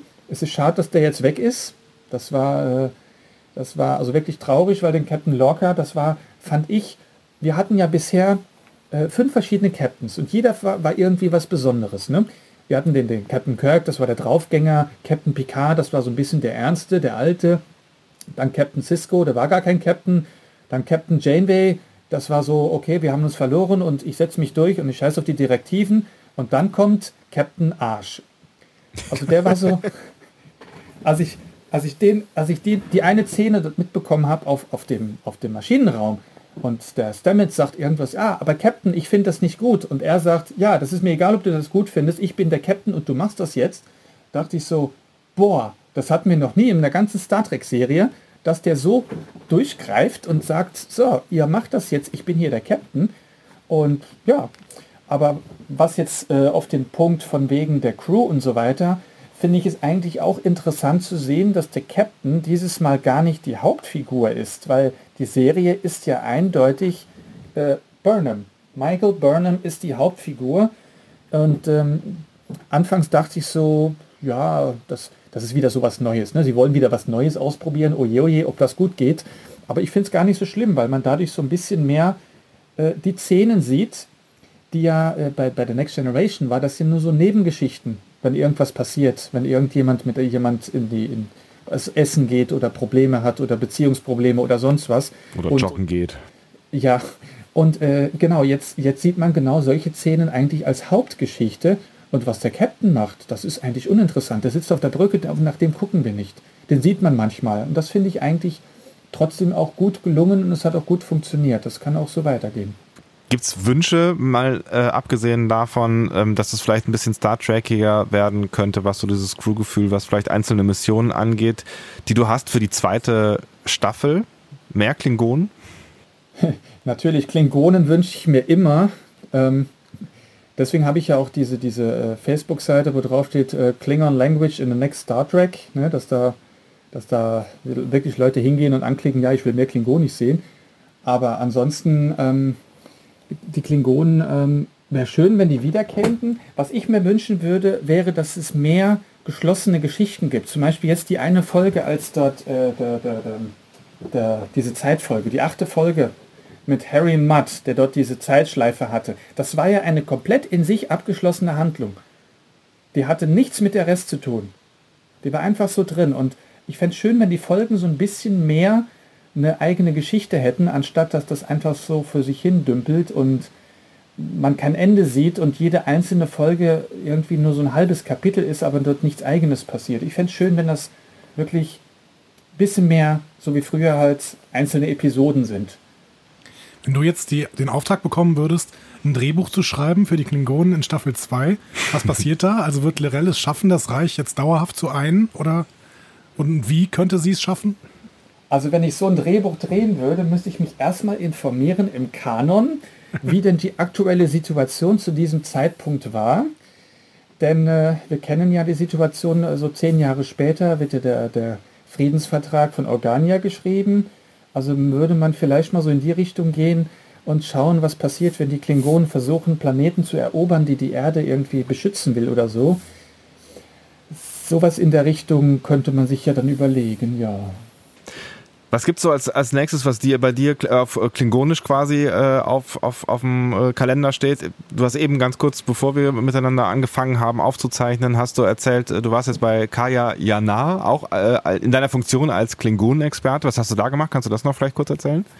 Ja, Kaya Yanar hat ja jetzt eine neue Sendung, die heißt Was guckst du, die große Kinoshow?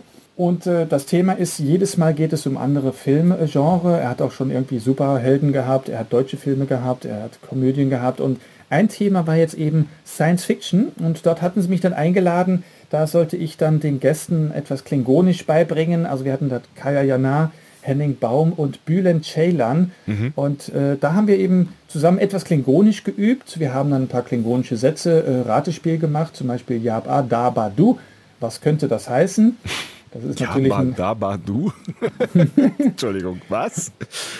Ja, das hört sich jetzt an wie Fred Feuerstein. Ja, ja. aber das ist, das sind klingonische Wörter, die zufällig so klingen und die Bedeutung dieses Satzes ist, ist dann eben, ähm, der Bauernhof benimmt sich wie ein großes Gehirn. Das das ergibt keinen Sinn, aber es hört sich gut an.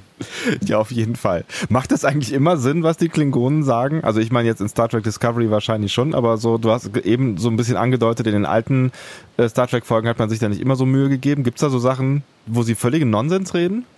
Ja, das passiert sehr häufig. Also gerade bei Deep Space Nine gab es da manchmal Szenen, dass die dann irgendwas sagen und das basiert einfach auf nichts. Da hat der Autor irgendwas gesagt und hat dann irgendwie gedacht so, mach Cha. Das hört sich klingonisch an, heißt aber nichts. Ein letzten, ein, letzten Grußwort, was kannst du, ein, ein Grußwort kannst du uns beibringen? Einen letzten Satz, mit dem wir weiterkommen in der klingonischen Welt? Also, ja, die Klingonen sind ja immer sehr kurz gehalten, die begrüßen sich nicht wirklich.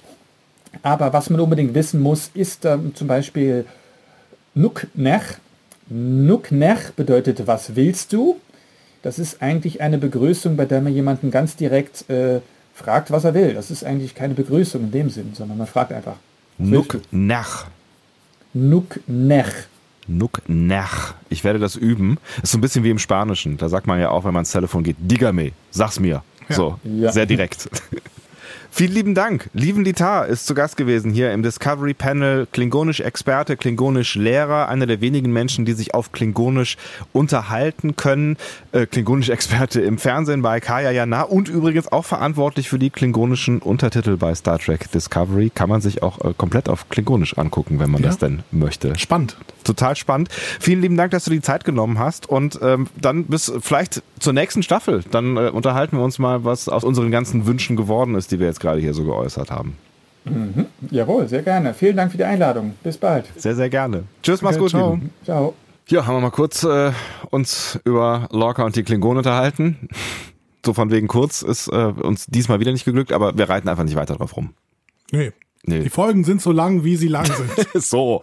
Aber ich fand es mega spannend. Also es, es, hat, hat mir total Bock gemacht und äh, jetzt gerade auch was, was liefen alles über die Klingonen weiß. Ich glaube, wir hätten da wahrscheinlich noch irgendwie zwei Stunden miteinander reden können. Ich und großartig. Äh, also ich bin wirklich begeistert, wen wir hier zu sprechen bekommen ja. und was die uns so alles erzählen. Also ähm, ich habe die ganze Zeit das Gefühl, ich bin nicht würdig. Absolut. Ach, reden wir nicht drüber. Aber umso cooler, ähm, dass, dass äh, ihr Menschen auch Bock habt, mit uns dann zu quatschen. Und ähm, wenn ihr da auch noch ein bisschen was äh, zu beitragen wollt, dann erzählt uns gerne, wie ihr diese Folge gefunden habt. Ganz am Anfang haben wir euch auch schon aufgerufen, so ein bisschen mal über die zweite Staffel zu philosophieren gerne auch. Schreibt uns. Ähm, wir haben ja jetzt auch schon ein paar Ansätze quasi bei Jana und auch bei Lieven äh, besprochen, wie es dann weitergehen könnte. Ich glaube, man kann festhalten, der Wunsch nach so ein bisschen mehr Star Trek und nach so ein bisschen mehr Einzelfolgen, nach ein bisschen mehr wie früher, äh, den hört man immer wieder hier so, ne? Den hört man immer wieder. Ich bin immer noch nicht so ganz sicher, wie ich das finde. Hm. Einzelfolgen. Ja, so ganz einzeln. Ja, wir waren am Anfang schon mal da, ne? So ganz einzeln, vielleicht dann doch nicht. Ich habe da ein bisschen Angst vor. Wir können die 70er nicht wiederholen. die oder, 80er. Oder die 90er. Ja.